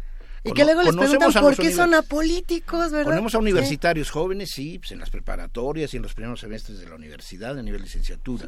Digo, no que los de doctorado no sean jóvenes, siguen siendo igualmente jóvenes, pero los que van a votar por primera vez sí, sí con 18 años. Y, y es posiblemente una de las de los sectores sociales más frágiles, más frágiles. Y esto es lo que yo creo que sí tenemos que ayudar a ellos y a todos los demás pero creo que hay que depositar, y ojalá los partidos políticos, pero nosotros no vamos a hacer la chamba de los partidos políticos. Los partidos políticos tienen una gran responsabilidad, sobre todo porque tienen que construir en los próximos meses candidatos ideales para ese 30% que va a tener que ser representado. O sea, menores de 30 años, integrar un poder legislativo con menores de 30 años es algo es algo fantástico, en el mundo entero no lo hay, como tampoco lo hay el 50% de mujeres y hombres.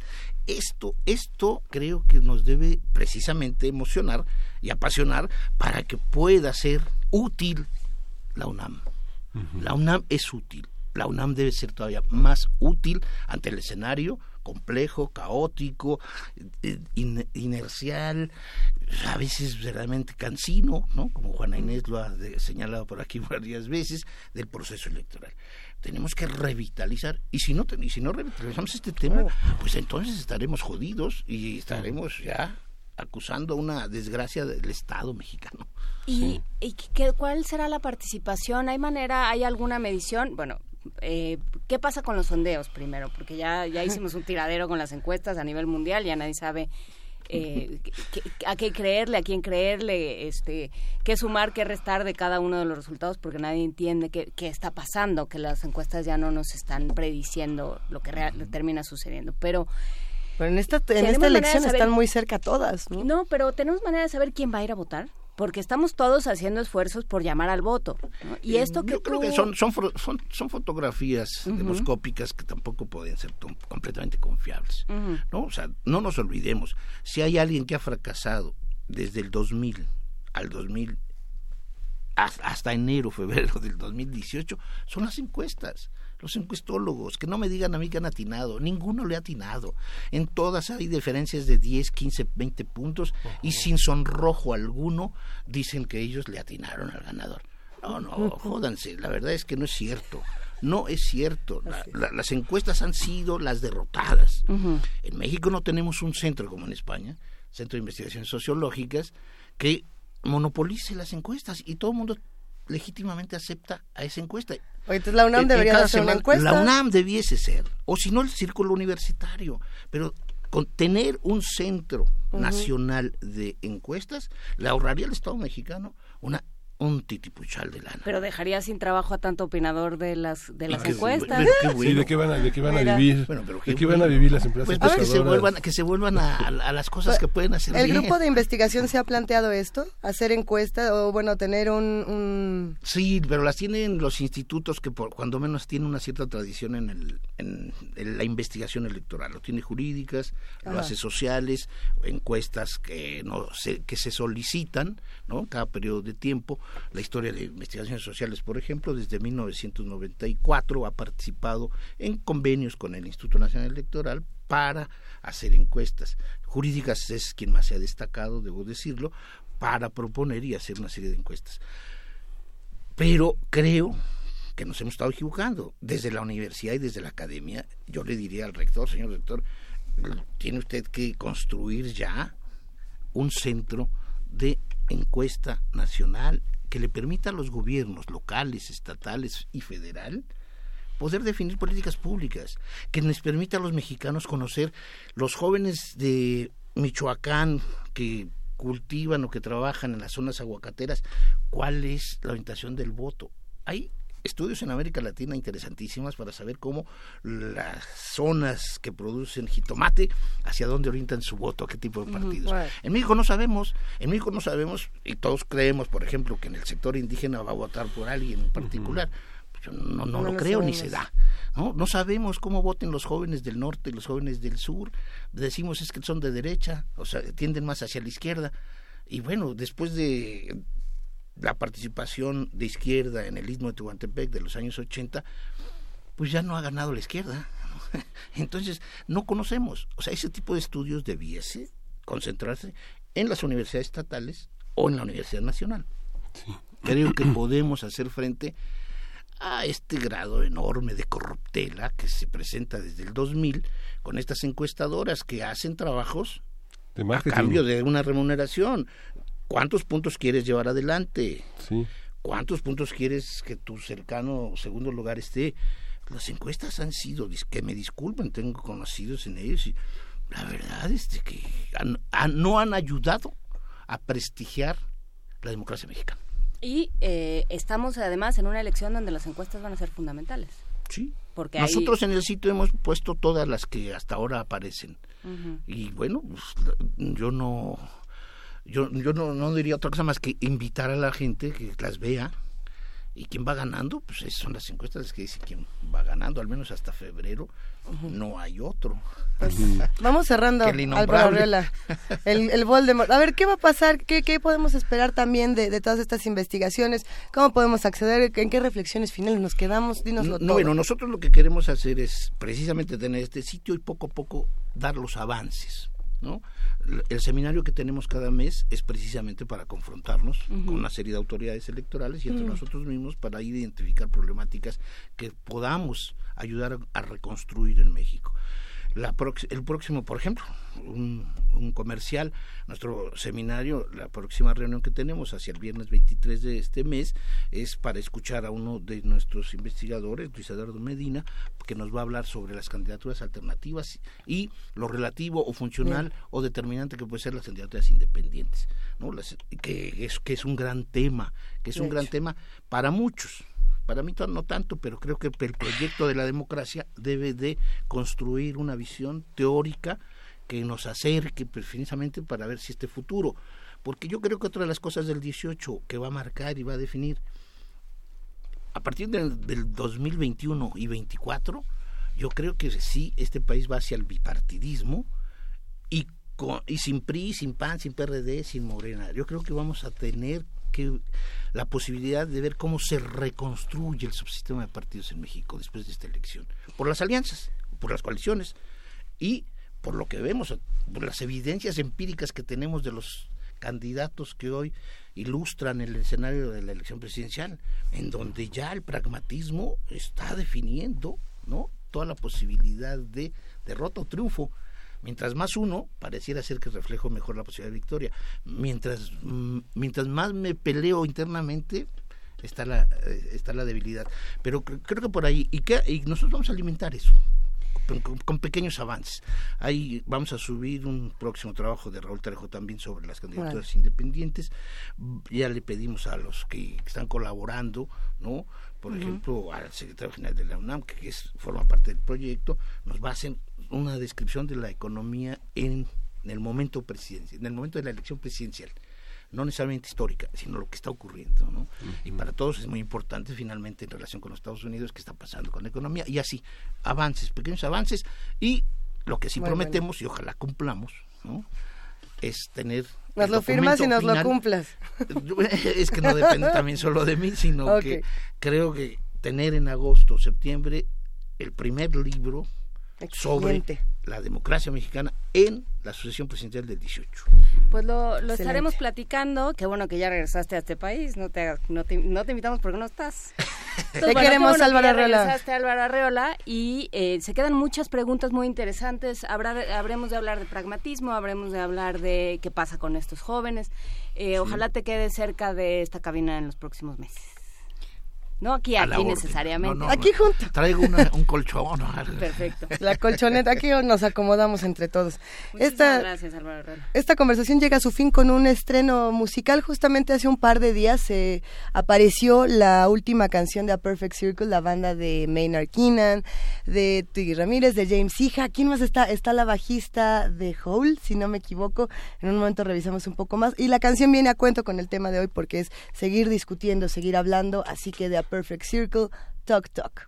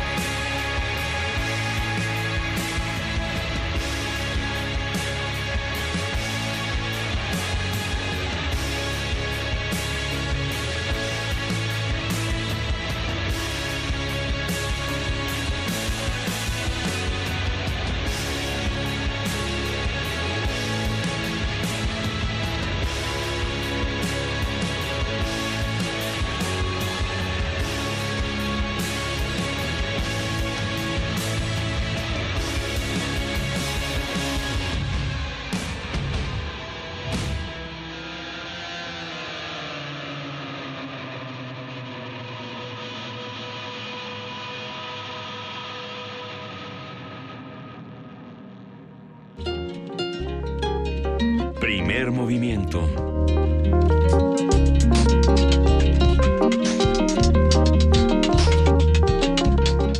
Pues les contamos, no solamente eh, estamos escuchando estrenos aquí en Radio UNAM, ya escuchamos el estreno de Leticia Servín y también el de A Perfect Circle, pero hablaron muchísimos radioescuchas que hacen comunidad con nosotros, Miguel Ángel, y nos dijeron, oigan, no les queda otro disco por ahí. Uno más, un disco más. Uno de pura casualidad. Y entonces decidimos que vamos a regalar uno más, ¿Ah, sí? un disco más de Leticia Servín, al primero que llame y que nada más diga, pues pues quiero el disco. Así, sin pregunta ni nada se va a ir el disco. Si les decimos que el primero que regalamos ya se fue. Y este que era el nuestro. Entonces este ya está abiertito. ¿Ves? El nuestro es nuevo, está nuevecito, intocable, nomás pusimos la rola y se lo lleva. Ya, en este momento ya llamaron para llevarse el disco. Vamos a regalar uno más. Ah, ¿Se podrá regalar el que, el que viene ya de una buena querida Fría Salívar o todavía no? Bueno, les vamos anticipando que el primero que regalamos es como este esta, esta música de cantautor, ¿no? Leticia Servín, que tiene esta tradición. El que vamos a regalar en la tercera hora de primer movimiento es un poco más rockero. Y eh, no, no me refiero a, rockero nomás, porque sí, eh, es una de las mujeres que ha formado la historia del rock mexicano en... Mm eh, iba a decir mexicano en nuestro país, pero pues podría ser mexicano en otro país. Hay mucho rock mexicano en Estados Unidos, por ejemplo. Esta mujer en particular ha viajado mucho a Estados Unidos, ah, tiene una agrupación que ha cambiado, ya, no, todavía no, todavía, ya lo podemos regalar de una buena, no. No, ¿saben qué? Tenemos todavía una llamada por aquí. En un momento más les vamos a ir contando de esta cantautora para que se vayan emocionando. Pero por lo pronto le damos la bienvenida a Juan Ayala, secretario de Programación de Cultura UNAM. ¿Cómo estás, Juan? Muy bien, Luisa, muchas gracias. Buenos días. Eh, aquí eh, encantado de estar con ustedes, con tu auditorio. Hombre, nosotros más contentos, querido Juan. Cuéntanos un poco del Premio Internacional de Dirección de Orquesta o FUNAM. Bueno, pues este premio es, eh, es, un, es una, una nueva iniciativa de Cultura UNAM que en realidad pues retomamos de un antecedente importante. Este premio se este, llevó a cabo hace algunos años en cuatro ediciones eh, con el título de, Premio Internacional de Eduardo Mata de Dirección de Orquesta. Eh, fue ejecutado, llevado a cabo por Instrumenta Oaxaca y tuvo como sede y orquesta residente la FUNAM. Y eh, esta nueva iniciativa, en esta nueva época, quisimos retomar esa iniciativa basado, digamos, en la figura de la OFUNAM, eh, siendo no solamente residente, sino llevando su nombre. Eh, es un concurso que convoca directores eh, de hasta 35 años de edad eh, a, a, nivel internacional. Eh, tenemos un jurado, bueno, habrá un jurado evidentemente que evaluará las propuestas de, de, de estos eh, jóvenes directores, de tal forma que tendremos 12 finalistas que estarán aquí en la Ciudad de México con la OFUNAM entre el 13 y el 23 de, eh, de septiembre de este mismo año. Eh, en esa semana de eliminatorias habrá pues una serie eh, en la que participarán en una primera etapa los 12, después se eliminarán seis, quedarán este otros seis, interpretando un repertorio que está diseñado ex profeso pues para evaluar las habilidades técnicas interpretativas de cada uno de estos eh, participantes. Eh, y eh, después de esos seis quedarán tres finalistas hacia el fin de semana, sábado y domingo, en el que pues prepararán un, concierto que el, día 23 este pues interpretarán cada uno con un fragmento eh, con la misma orquesta eh, y habrá un finalista, eh, un ganador, digamos, este que se anunciará después de ese concierto.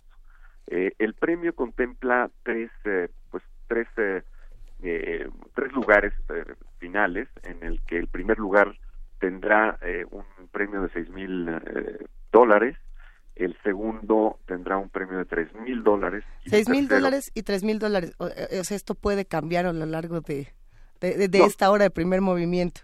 Ok, perfecto, ¿no? Perfectísimo. Bueno, son seis mil dólares para el primero, eh, perdón, disculpa. sí, sí, sí. Tres mil para el segundo y mil quinientos para el tercero. Esos son los premios, pero en realidad lo más eh, importante y lo más relevante que estos eh, jóvenes directores pueden aspirar en esta competencia es a participar en conciertos de temporada regular de orquestas asociadas. Tenemos varias orquestas asociadas nacionales y una internacional al premio entre las que destaca, bueno, la, la Orquesta de Aguascalientes, la Orquesta, eh, la misma Filarmónica de la UNAM, eh, la de Guanajuato, la de Nuevo León, la Orquesta Sinfónica de Michoacán, la Orquesta de Oaxaca, San Luis Potosí, Yucatán, la Orquesta del Politécnico Nacional, la Orquesta Sinfónica Nacional, la OJUEM, la Orquesta Juvenil Eduardo Mata, de, también de la universidad, y la Orquesta Filarmónica de Bogotá. Este en realidad es eh, esta, pues digamos, el, el, premio relevante que, que, incentiva eh, y de alguna forma despega la, la, la carrera de, de, estos eh, participantes, de estos jóvenes, el ganador principalmente, este y bueno pues creemos que es una una iniciativa importante en el ámbito de la dirección de orquesta que también dará pie a alguna serie de actividades académicas posteriores. Eh, estamos preparando un una serie de acciones que, que puedan este, después fortalecer el, ámbito académico pedagógico de la dirección de orquesta en México.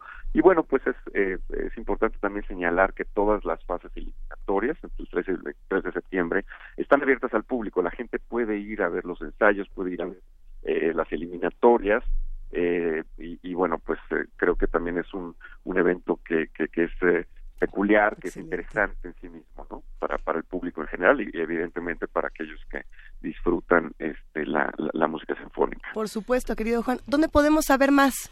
¿Dónde, ¿En qué página podemos consultar más información antes de despedirnos? Es en culturaunam.mx, diagonal premio FUNAM.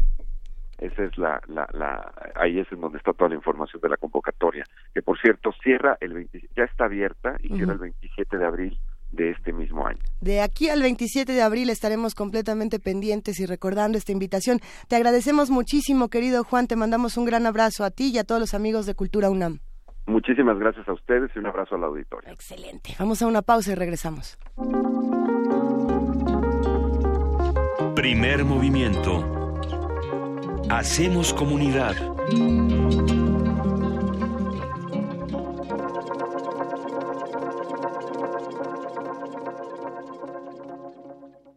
La revista de la universidad en radio. Te invitamos a escuchar esta serie, donde cada mes diferentes personalidades se darán cita para dialogar sobre los conceptos a los que se enfrenta día con día el ser humano. Música, extinción, revolución, palabras. Cada tema será abordado desde la visión de nuestro invitado semanal. Dialoga con nosotros todos los jueves a las 16 horas por el 96.1 de FM en el papel, en la pantalla, en las ondas y en la web. La revista de la universidad abre el diálogo en Radio UNAM. Experiencia sonora.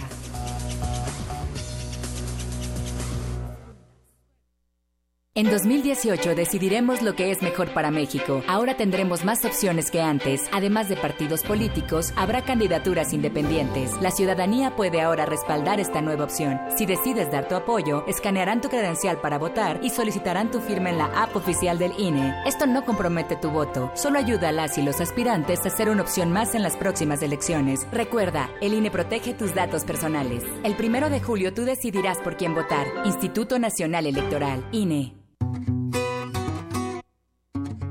Para tener el México que queremos hay que decidir. Para poder decidir tenemos que participar. Y para participar hay que recoger nuestra credencial para votar. Recuerda que el 16 de abril es la fecha límite para recoger tu credencial en el módulo del INE donde hiciste el trámite. Porque mi país me importa, yo ya estoy listo para votar en las próximas elecciones. Instituto Nacional Electoral, INE. Anaya es Ricardo Anaya. Anaya. Pues se nota que quiere un cambio de veras, algo diferente. Yo me acuerdo de su discurso cuando vino el presidente de China. Veo que es un tipo muy inteligente y decidido. Que se nota que piensa a futuro. Siempre toma mucha atención a su familia. Tiene buen corazón para ayudar al pobre. Nos hace falta una persona como él. Sí está bueno para presidente. Ricardo Anaya, precandidato a presidente de México. PAN. Mensaje dirigido a militantes del PAN.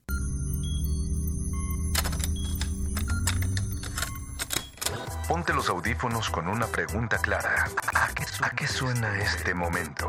Momento.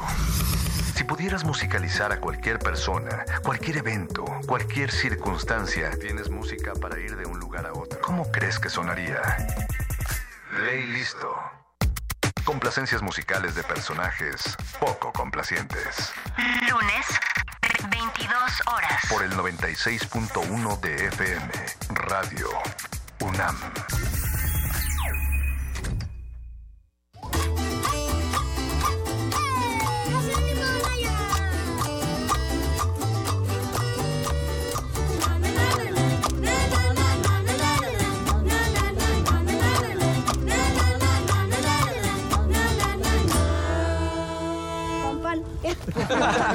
Ricardo Anaya, precandidato a presidente de México. Movimiento Ciudadano. Mensaje dirigido a integrantes de la Asamblea Nacional Electoral de Movimiento Ciudadano. Habla Ricardo Anaya. El doctor José Antonio Mid Curibreña, de los poquísimos mexicanos que han ocupado tres secretarías de Estado, el único habiendo participado en dos gobiernos emanados de distintos partidos políticos. No nos sorprende porque es una consecuencia, sí, de su preparación, de su solidez técnica, pero es sobre todo una consecuencia natural de su verticalidad y de su extraordinaria calidad humana. Mensaje dirigido a los miembros de la Convención Nacional de Delegados, PRI. Tú, que cuando ves las noticias del gobierno actual piensas, ¿estaríamos mejor? Con ya sabes quién. A ti que durante el gobierno de Calderón pensabas, ¿estaríamos mejor con ya sabes quién? A ti que después de ver lo que hizo ya sabes quién en la Ciudad de México, llevas 12 años pensando que estaríamos mejor con ya sabes quién. A todos ustedes les tenemos una gran noticia. Sí estaremos mejor y ya sabemos con quién. Morena, la esperanza de México. Juntos haremos historia.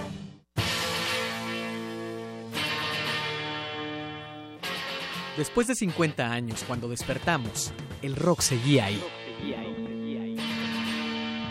Como los dinosaurios que nunca existieron, dejó huellas de su paso por el mundo. El rock fue la música de la juventud de los años 60 y 70. Hoy la desenterramos para volver a vivirla para emocionarnos con ella. Cuando el rock dominaba el mundo. Todos los viernes a las 18.45 horas, por el 96.1 de FM.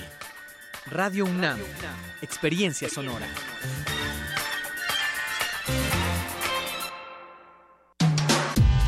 Primer movimiento podcast y transmisión en directo en www.radio.unam.mx.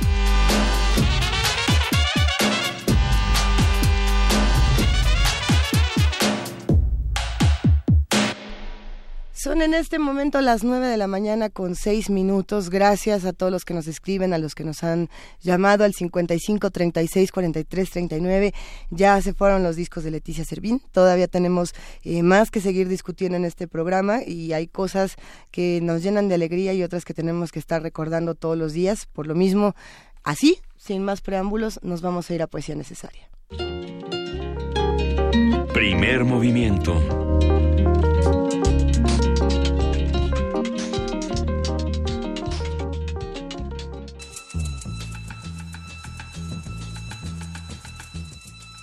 Es hora de poesía necesaria.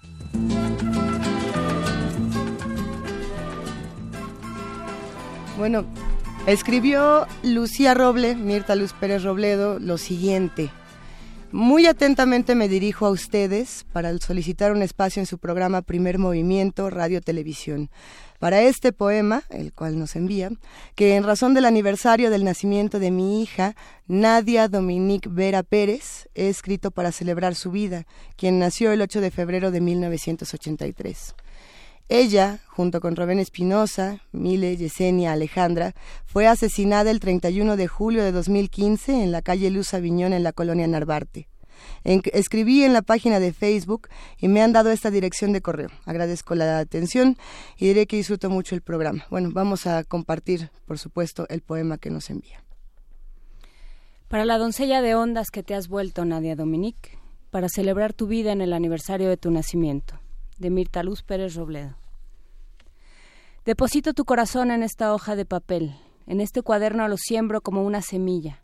Lo cubro con la tinta más suave, más fértil, y sobre cada renglón que se vuelve surco riego la semilla de tu sangre amada, para que florezca en cada letra, en cada palabra, en cada frase, en cada oración, en cada verso. Cada verso se vuelva una oración, cada gota se vuelva una palabra, cada palabra se vuelva una flor. Unas palabras tengan el color de tu sangre, otras palabras tengan el color de tus ojos. Algunas palabras sean como tus dientes, como tus cabellos, como tu mirada. Como tus manos sean las palabras, palabras tenga el color de tus venas. El color azul sea una palabra que amenice el amarillo, sea una pradera de palabras. Lila sea una palabra que florezca en los renglones del cuaderno. Y fluya el rojo de la sangre sobre la superficie de la hoja, como si brotaran amapolas a su paso hayan palabras duras como tus dientes, como tus cabellos onduladas, palabras sean suaves como tus venas, sean las palabras rítmicas como tu corazón latiendo, abiertas palabras amorosas como las aves de tus manos, afanosas lucérnulas entre la hierba, noctivagas flores se abren en medio de la noche, diminutas como el lunar de tu mejilla, insecto azul metálico, se pose entre los pétalos de una florecilla de la nimia pradera urbana, caracol que repta sobre la superficie de una ancha, roja, de una ancha hoja de papel, pájaro que picotea al azar las plantas del jardín, flor de azar abriéndose la luz. Es del poemario La muerte no es todavía una fiesta. Resucitar así entre las palabras que se han vuelto flores, entre flores que se han vuelto palabras en esta pradera de mi cuaderno, rimar pradera con vera, rimar nadia con fronda varia, volverte árbol, flor, luz vegetal, saberte una mariposa que forma sus alas con los pétalos de una rosa anaranjada, rimar, remar, reír en el mar de flores como un caracol, remar en el viento como una pájara, silbar tres veces en medio de la hoja para que aparezcas, decir un conjuro de tres palabras para la resurrección. Asanacé, asanacé, abra palabra.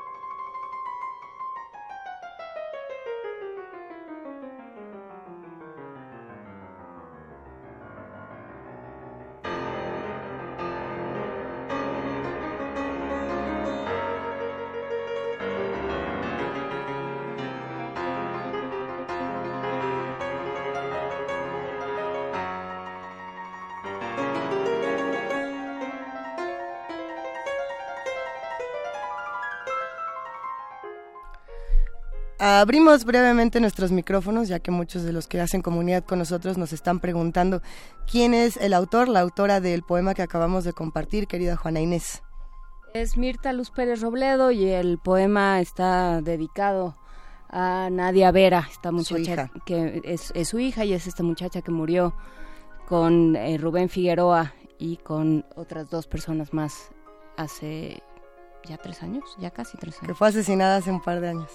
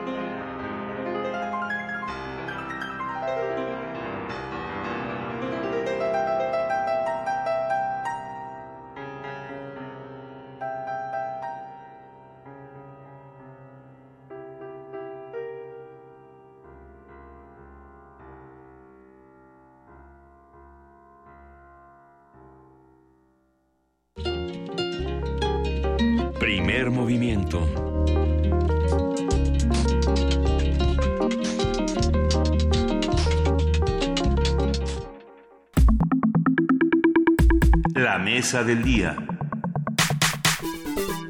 Y los jueves se vuelven jueves cuando el doctor Alberto Betancourt, doctor en historia, profesor de la Facultad de Filosofía y Letras, de Filosofía y Letras de la UNAM y coordinador del Observatorio del G20 de la misma facultad, se manifiesta en esta su cabina de Radio UNAM. ¿Cómo estás, querido Alberto Betancourt?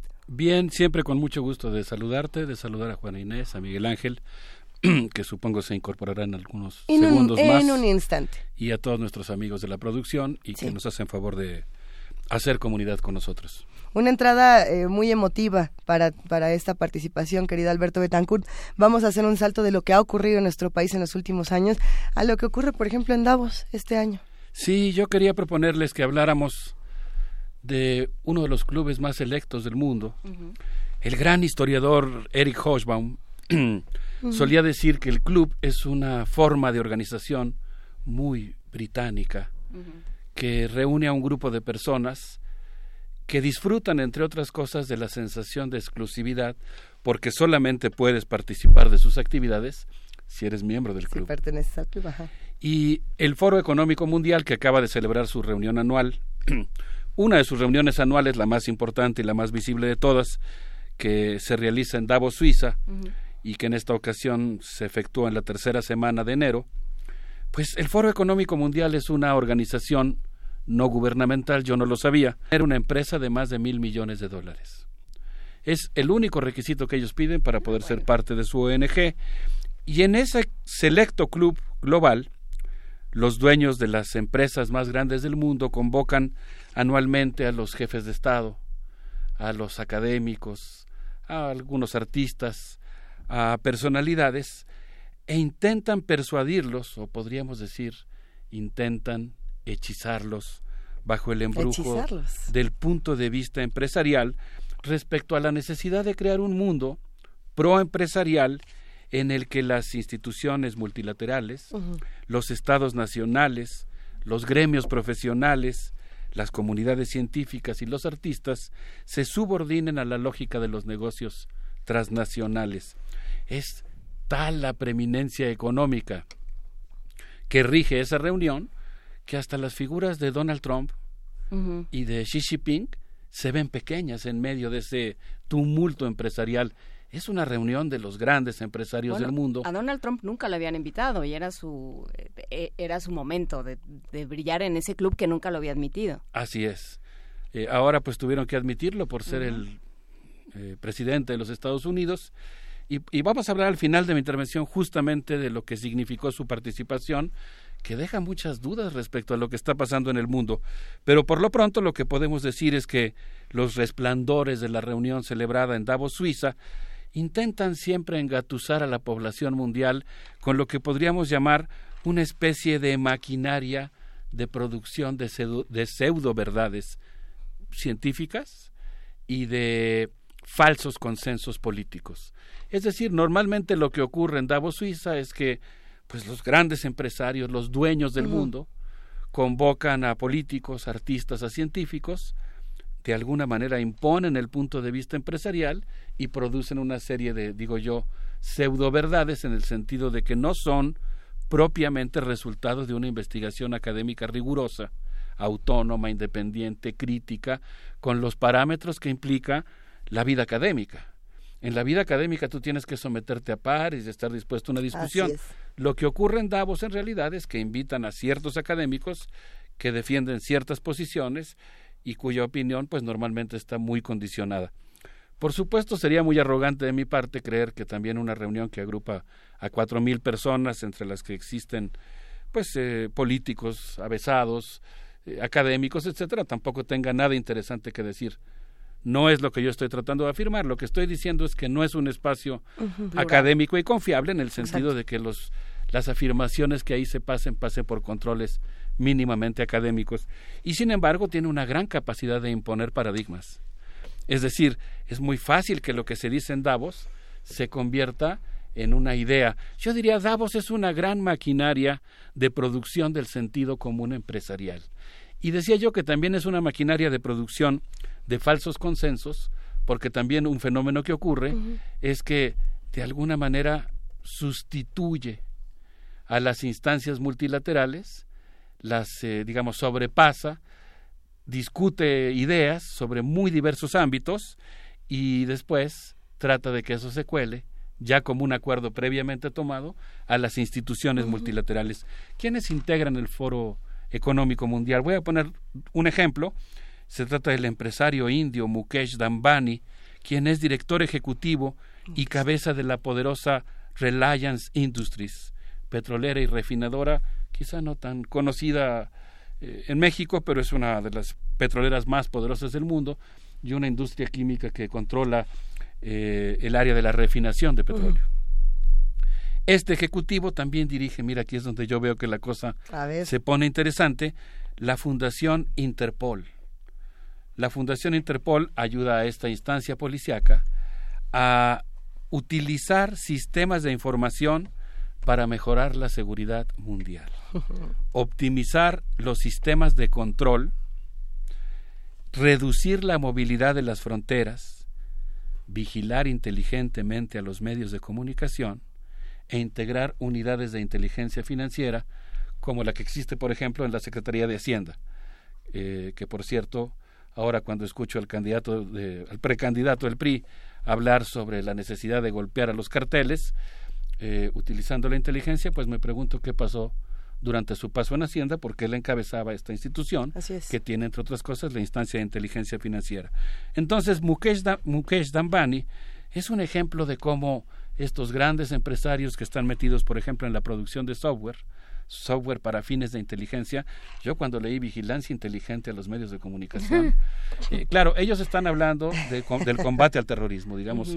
Esa es la figura con la cual se legitima este continuo monitoreo de los medios para ver quién está irrumpiendo y tratando de romper este sentido común empresarial.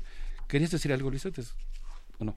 No, no, no. Justamente quería saber si podemos repetir el nombre del, del empresario que estabas mencionando hace un momento. El empresario se llama Mukesh de Ambani. Para investigar aún más del perfil de este personaje que se antoja como Suena muy interesante. interesantísimo. entran a la página oficial del Foro Económico Mundial y en ella buscan quiénes son los dirigentes, los ejecutivos de esa eh, ONG, de esa democrática ONG, podrán encontrar los perfiles de muchos otros empresarios eh, que sin duda tienen trayectorias muy interesantes y que desde mi punto de vista los universitarios y la sociedad civil global tenemos la obligación de vigilar. Es que lo, que ocurre también es que decimos, bueno, es empresario. Y para nosotros ya decir la palabra empresario es un perfil construido también de, bueno, probablemente es villano porque los villanos se juntan en, Davos.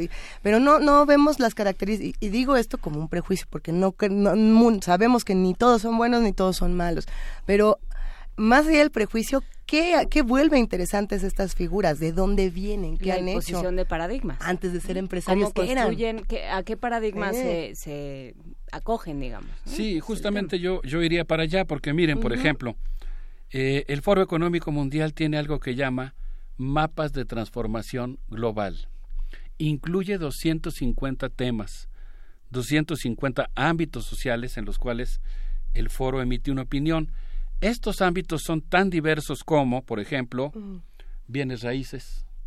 Imaginemos a los grandes dueños de inmobiliarias globales dando una opinión sobre, no sé, la legislación que debieran aprobar los estados nacionales.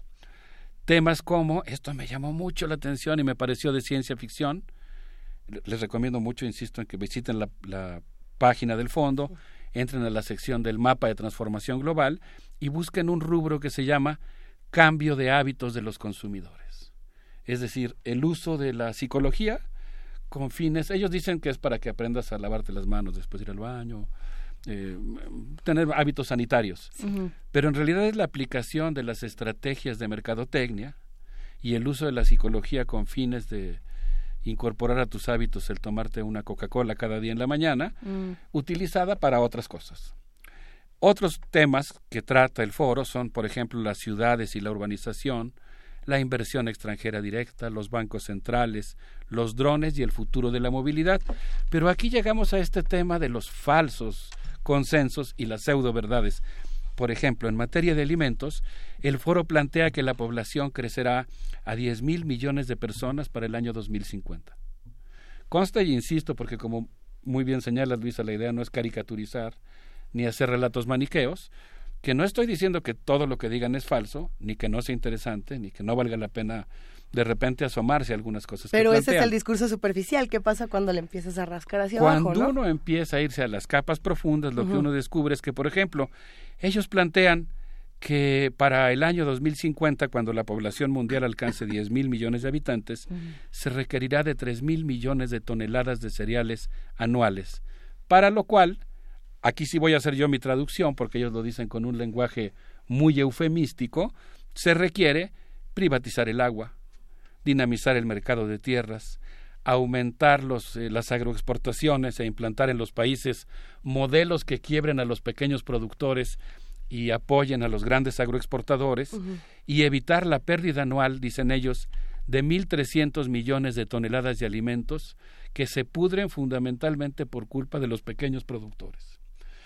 Nosotros hemos presentado aquí, quizá algunos amigos que hoy nos hacen favor de escucharnos no, no estuvieron en esa sesión, hemos hablado aquí, por ejemplo, de, los métodos de cultivo utilizados en la selva lacandona por Sebastián Hernández, pensando en producir cultivos que fortalezcan la salud de la comunidad, su autosuficiencia, su autodeterminación, el poder comunitario, las redes locales y sobre todo que provoquen poca contaminación.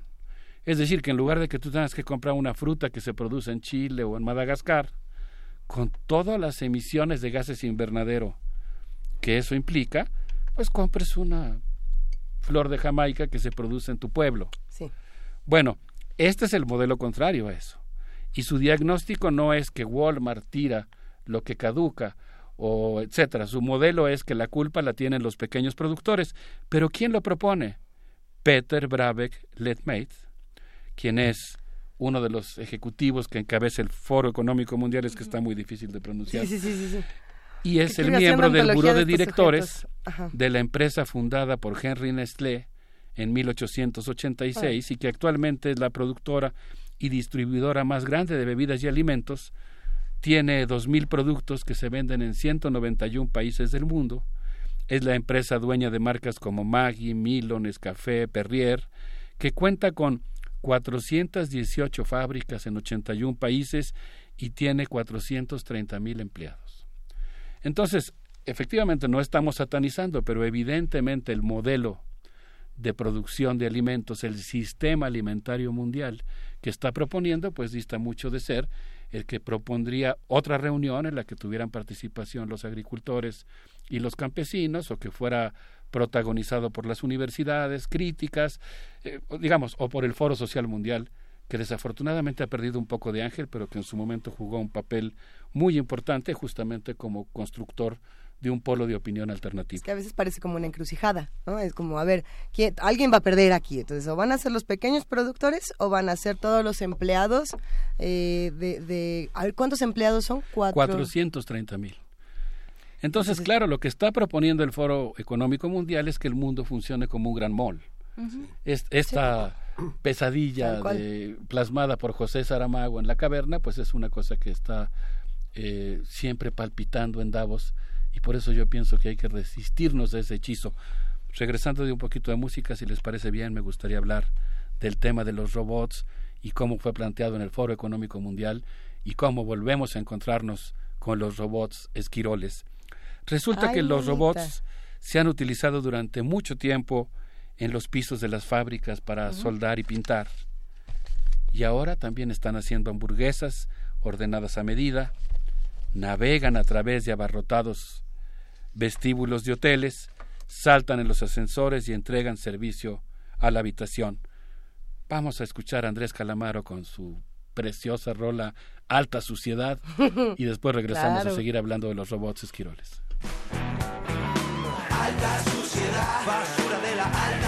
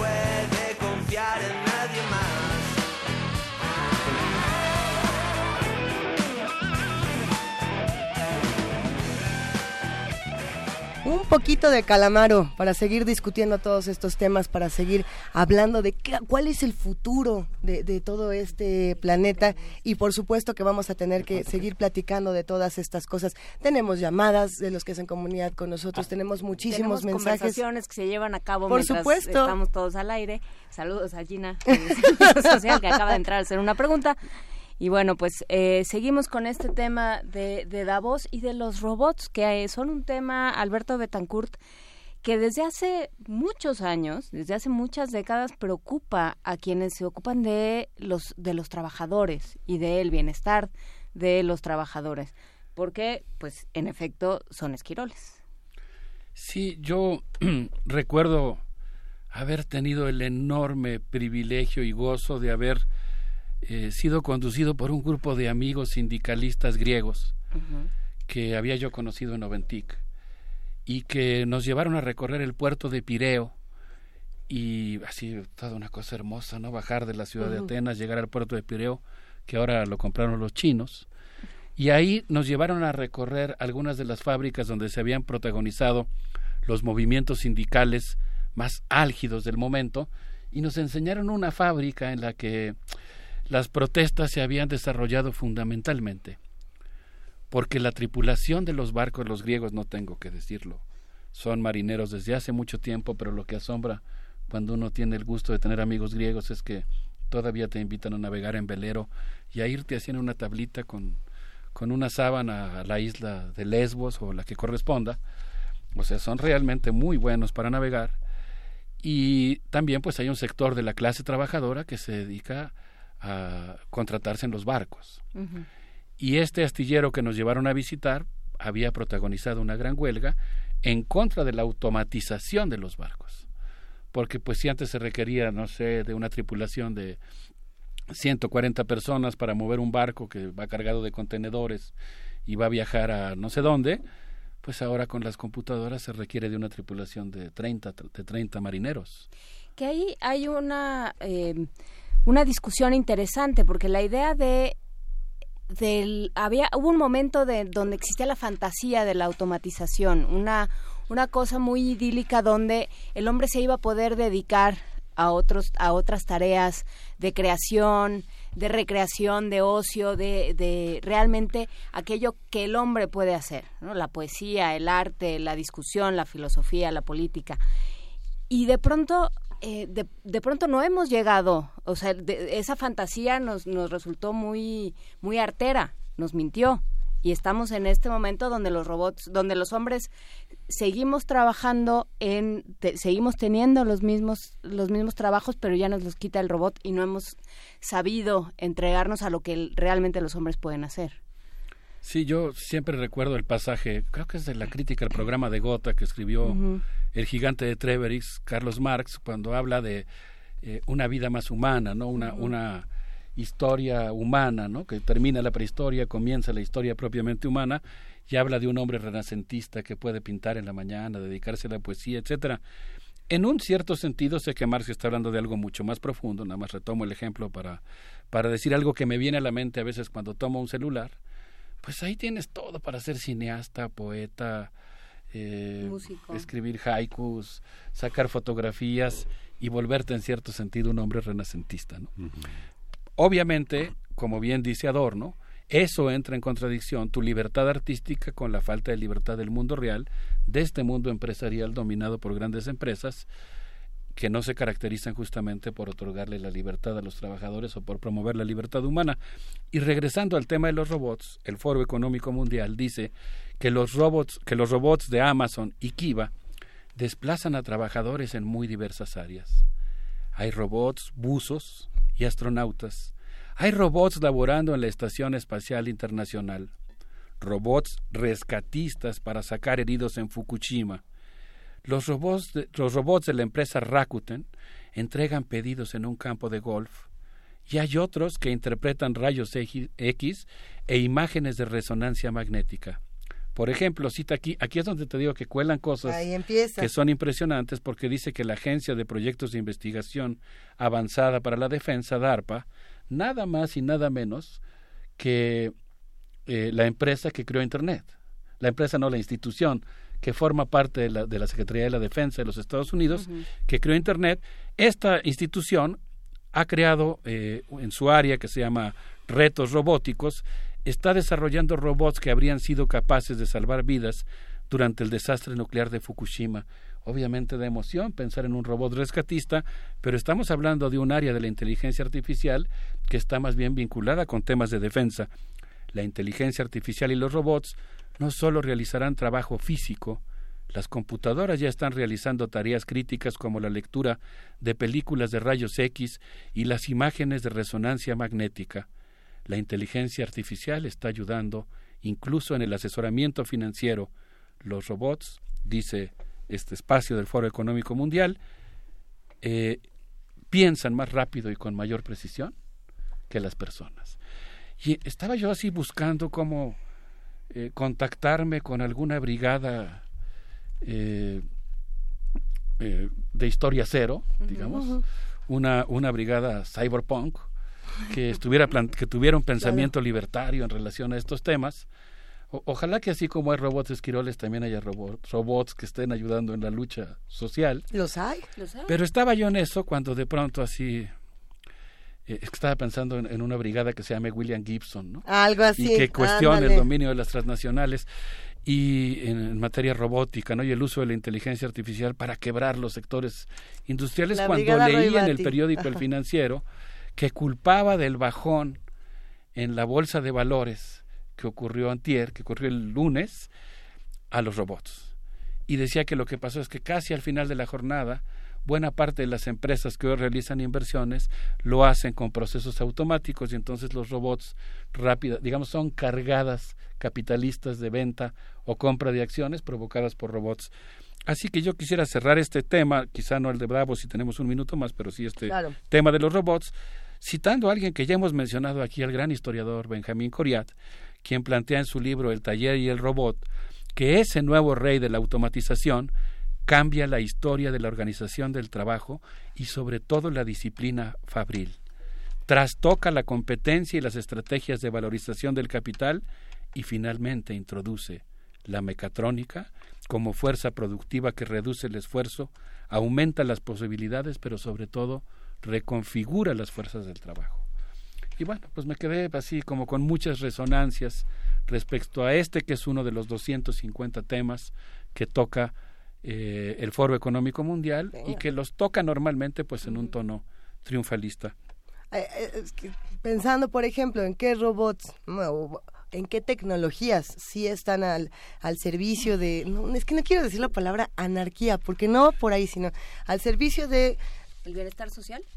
hasta de las revoluciones. Es decir, pensando, por ejemplo, en las, prácticas libertarias, ¿qué te parece? Exactamente, pensando en las prótesis, en las prótesis gratuitas, en las impresoras 3D que se encargan de hacer eh, material de, dominio público, es decir, que sacan los mapas y dicen, esto es para todos, esto no se vende, esto es gratis, cualquiera con una impresora 3D puede tener esta prótesis que funciona para esto y esto y esto. Es la, pues, el fundamento de Internet es la gratuidad y es la posibilidad de de difundir todo el conocimiento. Entonces se supone que el, lema y la misión de Google, eh, todo el conocimiento al alcance de todos. Y hay una parte que es muy interesante, que no sé si tiene que ver con los robots, pero que ha cambiado las democracias en, en el mundo, que son las redes sociales.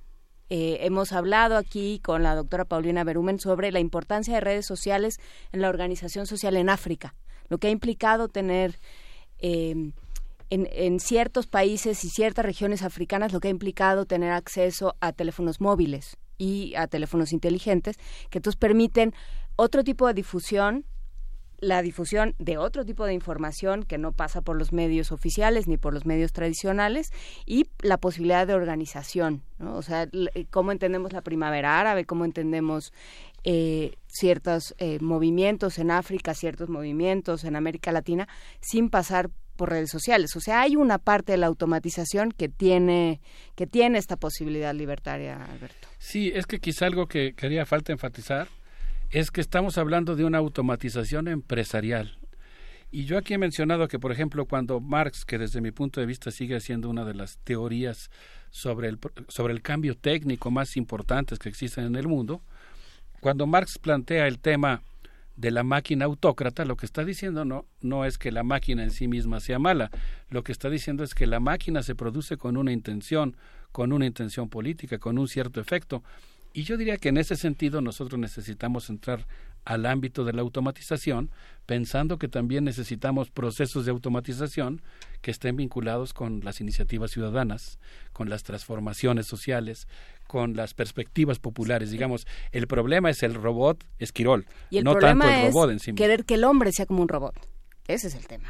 O sea, el problema es el hombre. El ah. robot es un sucedáneo del hombre, es un sucedáneo ideal porque no reclama, porque no pide vacaciones, o sea, es el hombre perfecto para esta estrategia, ¿no? O sea, el, el, el trabajador perfecto para una estrategia de homogeneización y de automatización. Sí. Pero bueno, pues ¿dónde nos ponemos nosotros?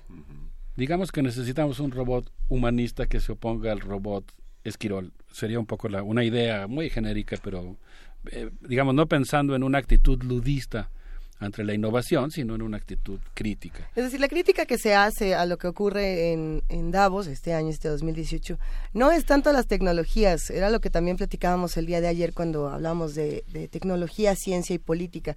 No es una crítica a los avances tecnológicos, no es una crítica a los desarrollos financieros, sino a la falta de inclusión de, de los humanos en general, porque es lo mismo que estabas comentando tanto con la corporación que tiene 480 mil, tantos mil de personas, con los productores eh, digamos, independientes, ¿no? Es la misma relación. Los humanos estamos siendo desplazados por otros humanos, que son como tres, que tienen mucho dinero y que hacen robots que desplazan a más humanos y, así le seguimos al círculo vicioso. Sí, la crítica es al reduccionismo, ¿no? Al reduccionismo. al hombre a la dimensión económica y, en, y dentro de la dimensión económica pensar que existe una sola racionalidad y tirar por la borda experiencias tan importantes como lo que hemos llamado aquí, por citar un ejemplo, la racionalidad campesina, que es también una racionalidad económica y que es opuesta a, esta que, que, solamente cuantifica y reproduce capitales. Pero ¿qué es lo que se hace? ¿Se, ¿Se encuentra, se busca un punto de encuentro o simplemente decimos pues vamos a quitar todas las corporaciones y vamos a dedicarnos a esto a otro o al revés?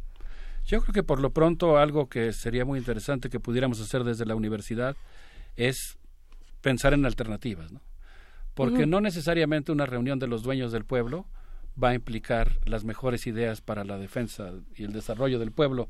Es mejor una idea mucho más política, ¿no? Nosotros necesitamos una polis, no un mall.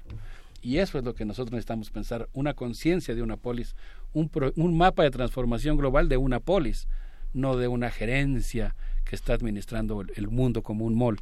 Yo me quedo con muchas dudas de lo que pasó en Davos. No, no quisiera presentar aquí una visión simplista. La visita de Trump y el discurso en el que dice quiero explicarles a qué me refiero con América primero. y me refiero por América primero al hecho de que si le va bien a América, le va a ir bien al mundo.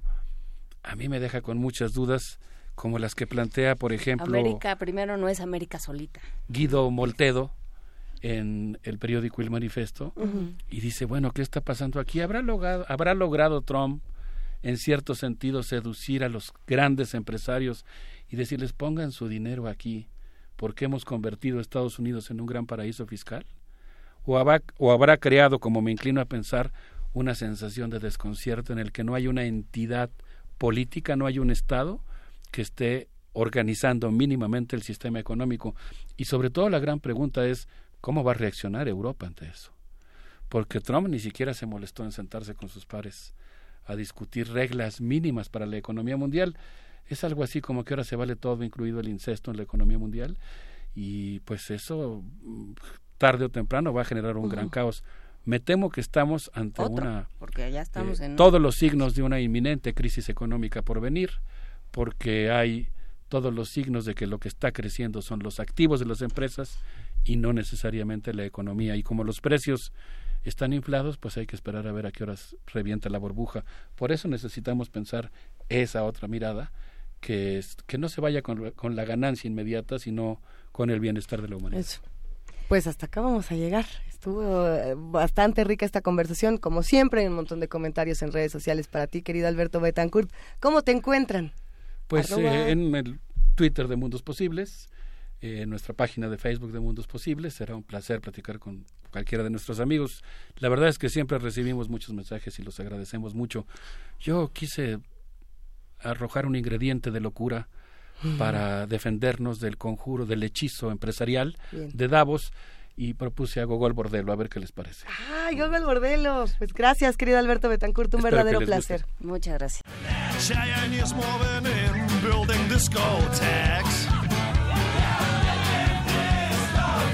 Trans-Siberian sex toys and what not. Yeah, why not?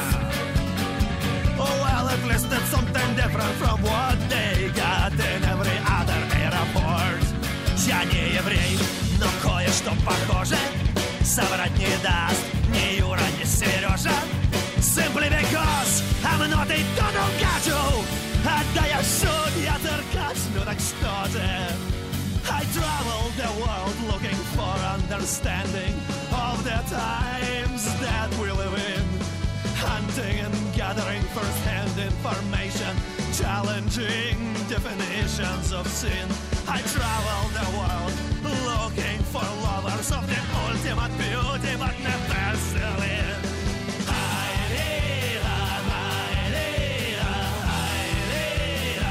I am a wanderlust king.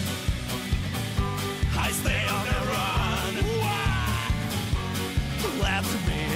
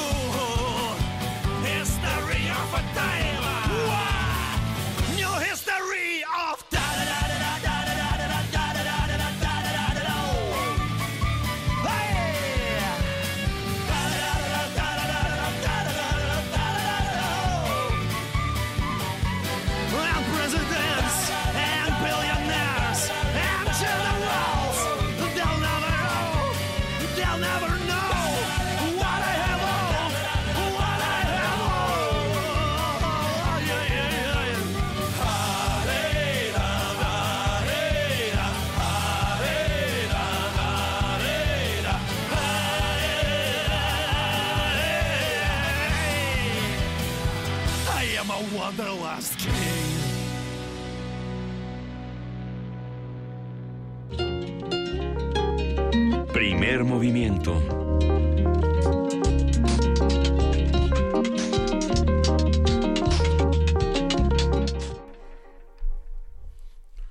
Nueve de la mañana con 50 minutos y ya estamos en la última parte de, de este programa, Luisa Iglesias. Sí, ya casi terminamos, tenemos todavía mucho que discutir, muchas cosas que regalar. Ahora sí, podemos regalar ya el Ahora último sí disco? podemos regalar el disco. Nos va- a ver, dice Frida que no, que no Ah. podemos regalar el disco. ¿Lo Entonces- regalamos mañana? Que ya se va a quedar para mañana que platiquemos de otras cosas. Ah, recuerden que mañana es viernes de complacencias. Si quieren escuchar algo, si quieren eh, participar en este espacio que está abierto, por supuesto, eh, está eh, hecha la invitación. que quieren escuchar? La, el espacio de poesía necesaria también está abierto a todos ustedes que quieran participar. Y bueno, pues nos eh, mañana mañana tendremos complacencias. Mañana tendremos muchas complacencias, arroba P Movimiento, diagonal, primer movimiento UNAM. El teléfono es el 55 36 43 39 y habrá muchísimo que discutir. Eh, por supuesto que leemos todos los mensajes que nos envían y agradecemos a todos los que nos hacen recomendaciones.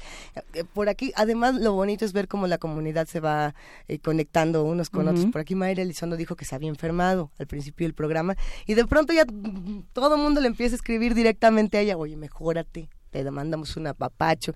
A Tania Mafalda, de igual manera, muchos la escuchas también, que son cuates entre ellos, eso es un hecho, ya se empiezan a mandar el mensajito y, y siempre da gusto poderlos estoquear. Estoquear no es una palabra, ¿verdad? Eh, espiar. Acechar. Ace- no, bueno, es que no los estamos... Sí, Pues, eh, un poquito. sí, un poco los sí. observamos a través de redes sociales y siempre nos da muchísimo gusto.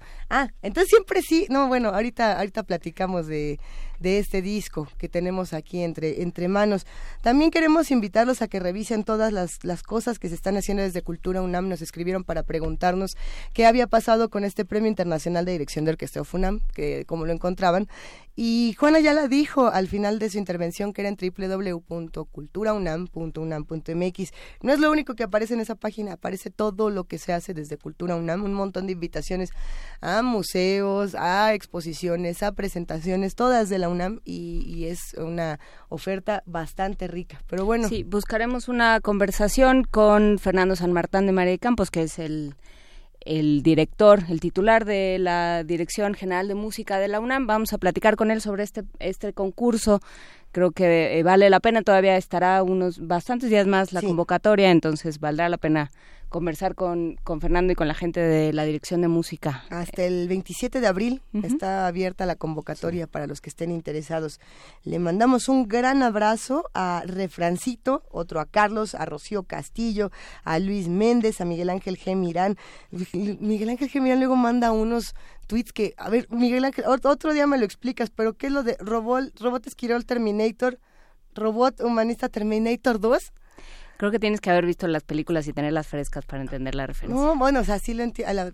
A ver, bueno, no, ni siquiera me voy a detener a hablar de las locas aventuras de Sarah Connor, pero sí, en la primera de Terminator. Terminator casi ni aparece. Arnold Schwarzenegger, el androide, casi no aparece y es el malo malísimo. Y se vuelve humanista porque después quiere mucho al hijo de Sarah Connor y lo cuida. ¿no? ¿A eso te refieres, Miguel Ángel Gemirón? Porque si no, yo creo que sí. Si no, no entendí, no entendimos este tuit. A ver, le mandamos otro abrazo a Alejandro Bolaños, por supuesto que a Cecilia Figueroa, a Carlos Ortiz, César Alberto. Hay muchísimos mensajes. Gracias a todos los que nos escriben. Estén atentos porque sí vamos a regalar más música. Tenemos por aquí el disco. Este era el último disco que íbamos a regalar el día de hoy, querido Miguel Sí, Ángel. hay una edición especial limitada de 35 años de rock con Kenny y los Eléctricos. Así es. Y vamos a escuchar. Tú me quieres cotorrear. Sí, es. Está la versión punk de Tú me Existe, quieres cotorrear. Se la podemos, no, no, no, no digo que tú me quieras cotorrear, digo que así se llama la canción. La canción que vamos a escuchar es de A. Lara y se llama Piensa en mí. Eso. Pues con esa nos vamos a o sea, despedir. Agustín Lara. No. Ese a Lara no es Agustín No, Lara. es a punto Lara. Ese es el crédito. Y Piensa en mí. Pues ha de ser Agustín Lara, ¿no? Pues yo creo que sí. Pues Es a ver, y a ver. Es una relectura de Agustín Lara. Vamos a escucharla y vamos despidiendo este programa. Nos escuchamos mañana de 7 a 10. Regresamos para despedirnos bien.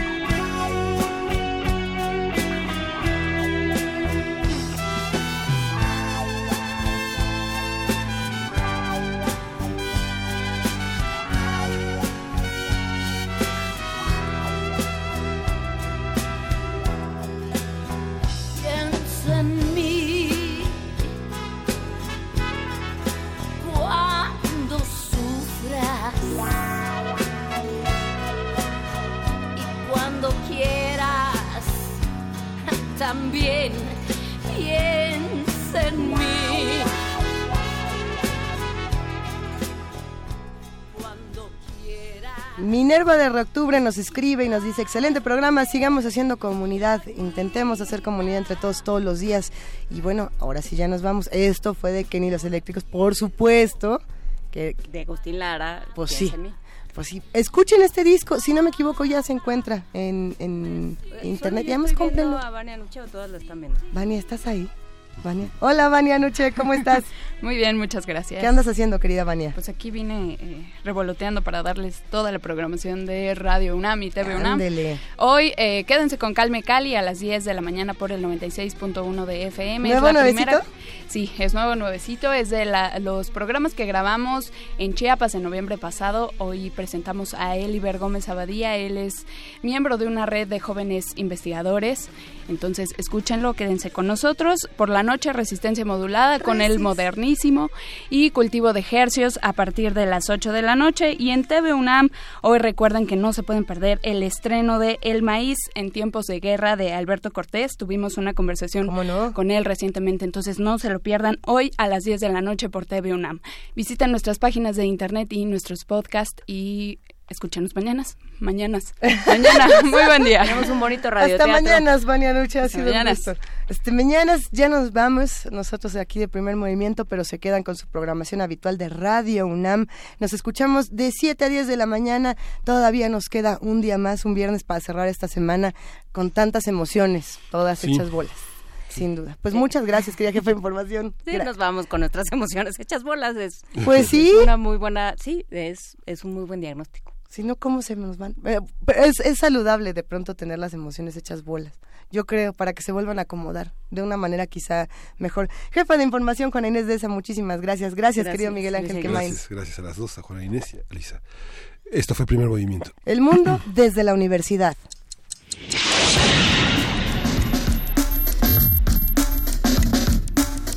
Radio UNAM presentó Primer movimiento. El mundo desde la universidad.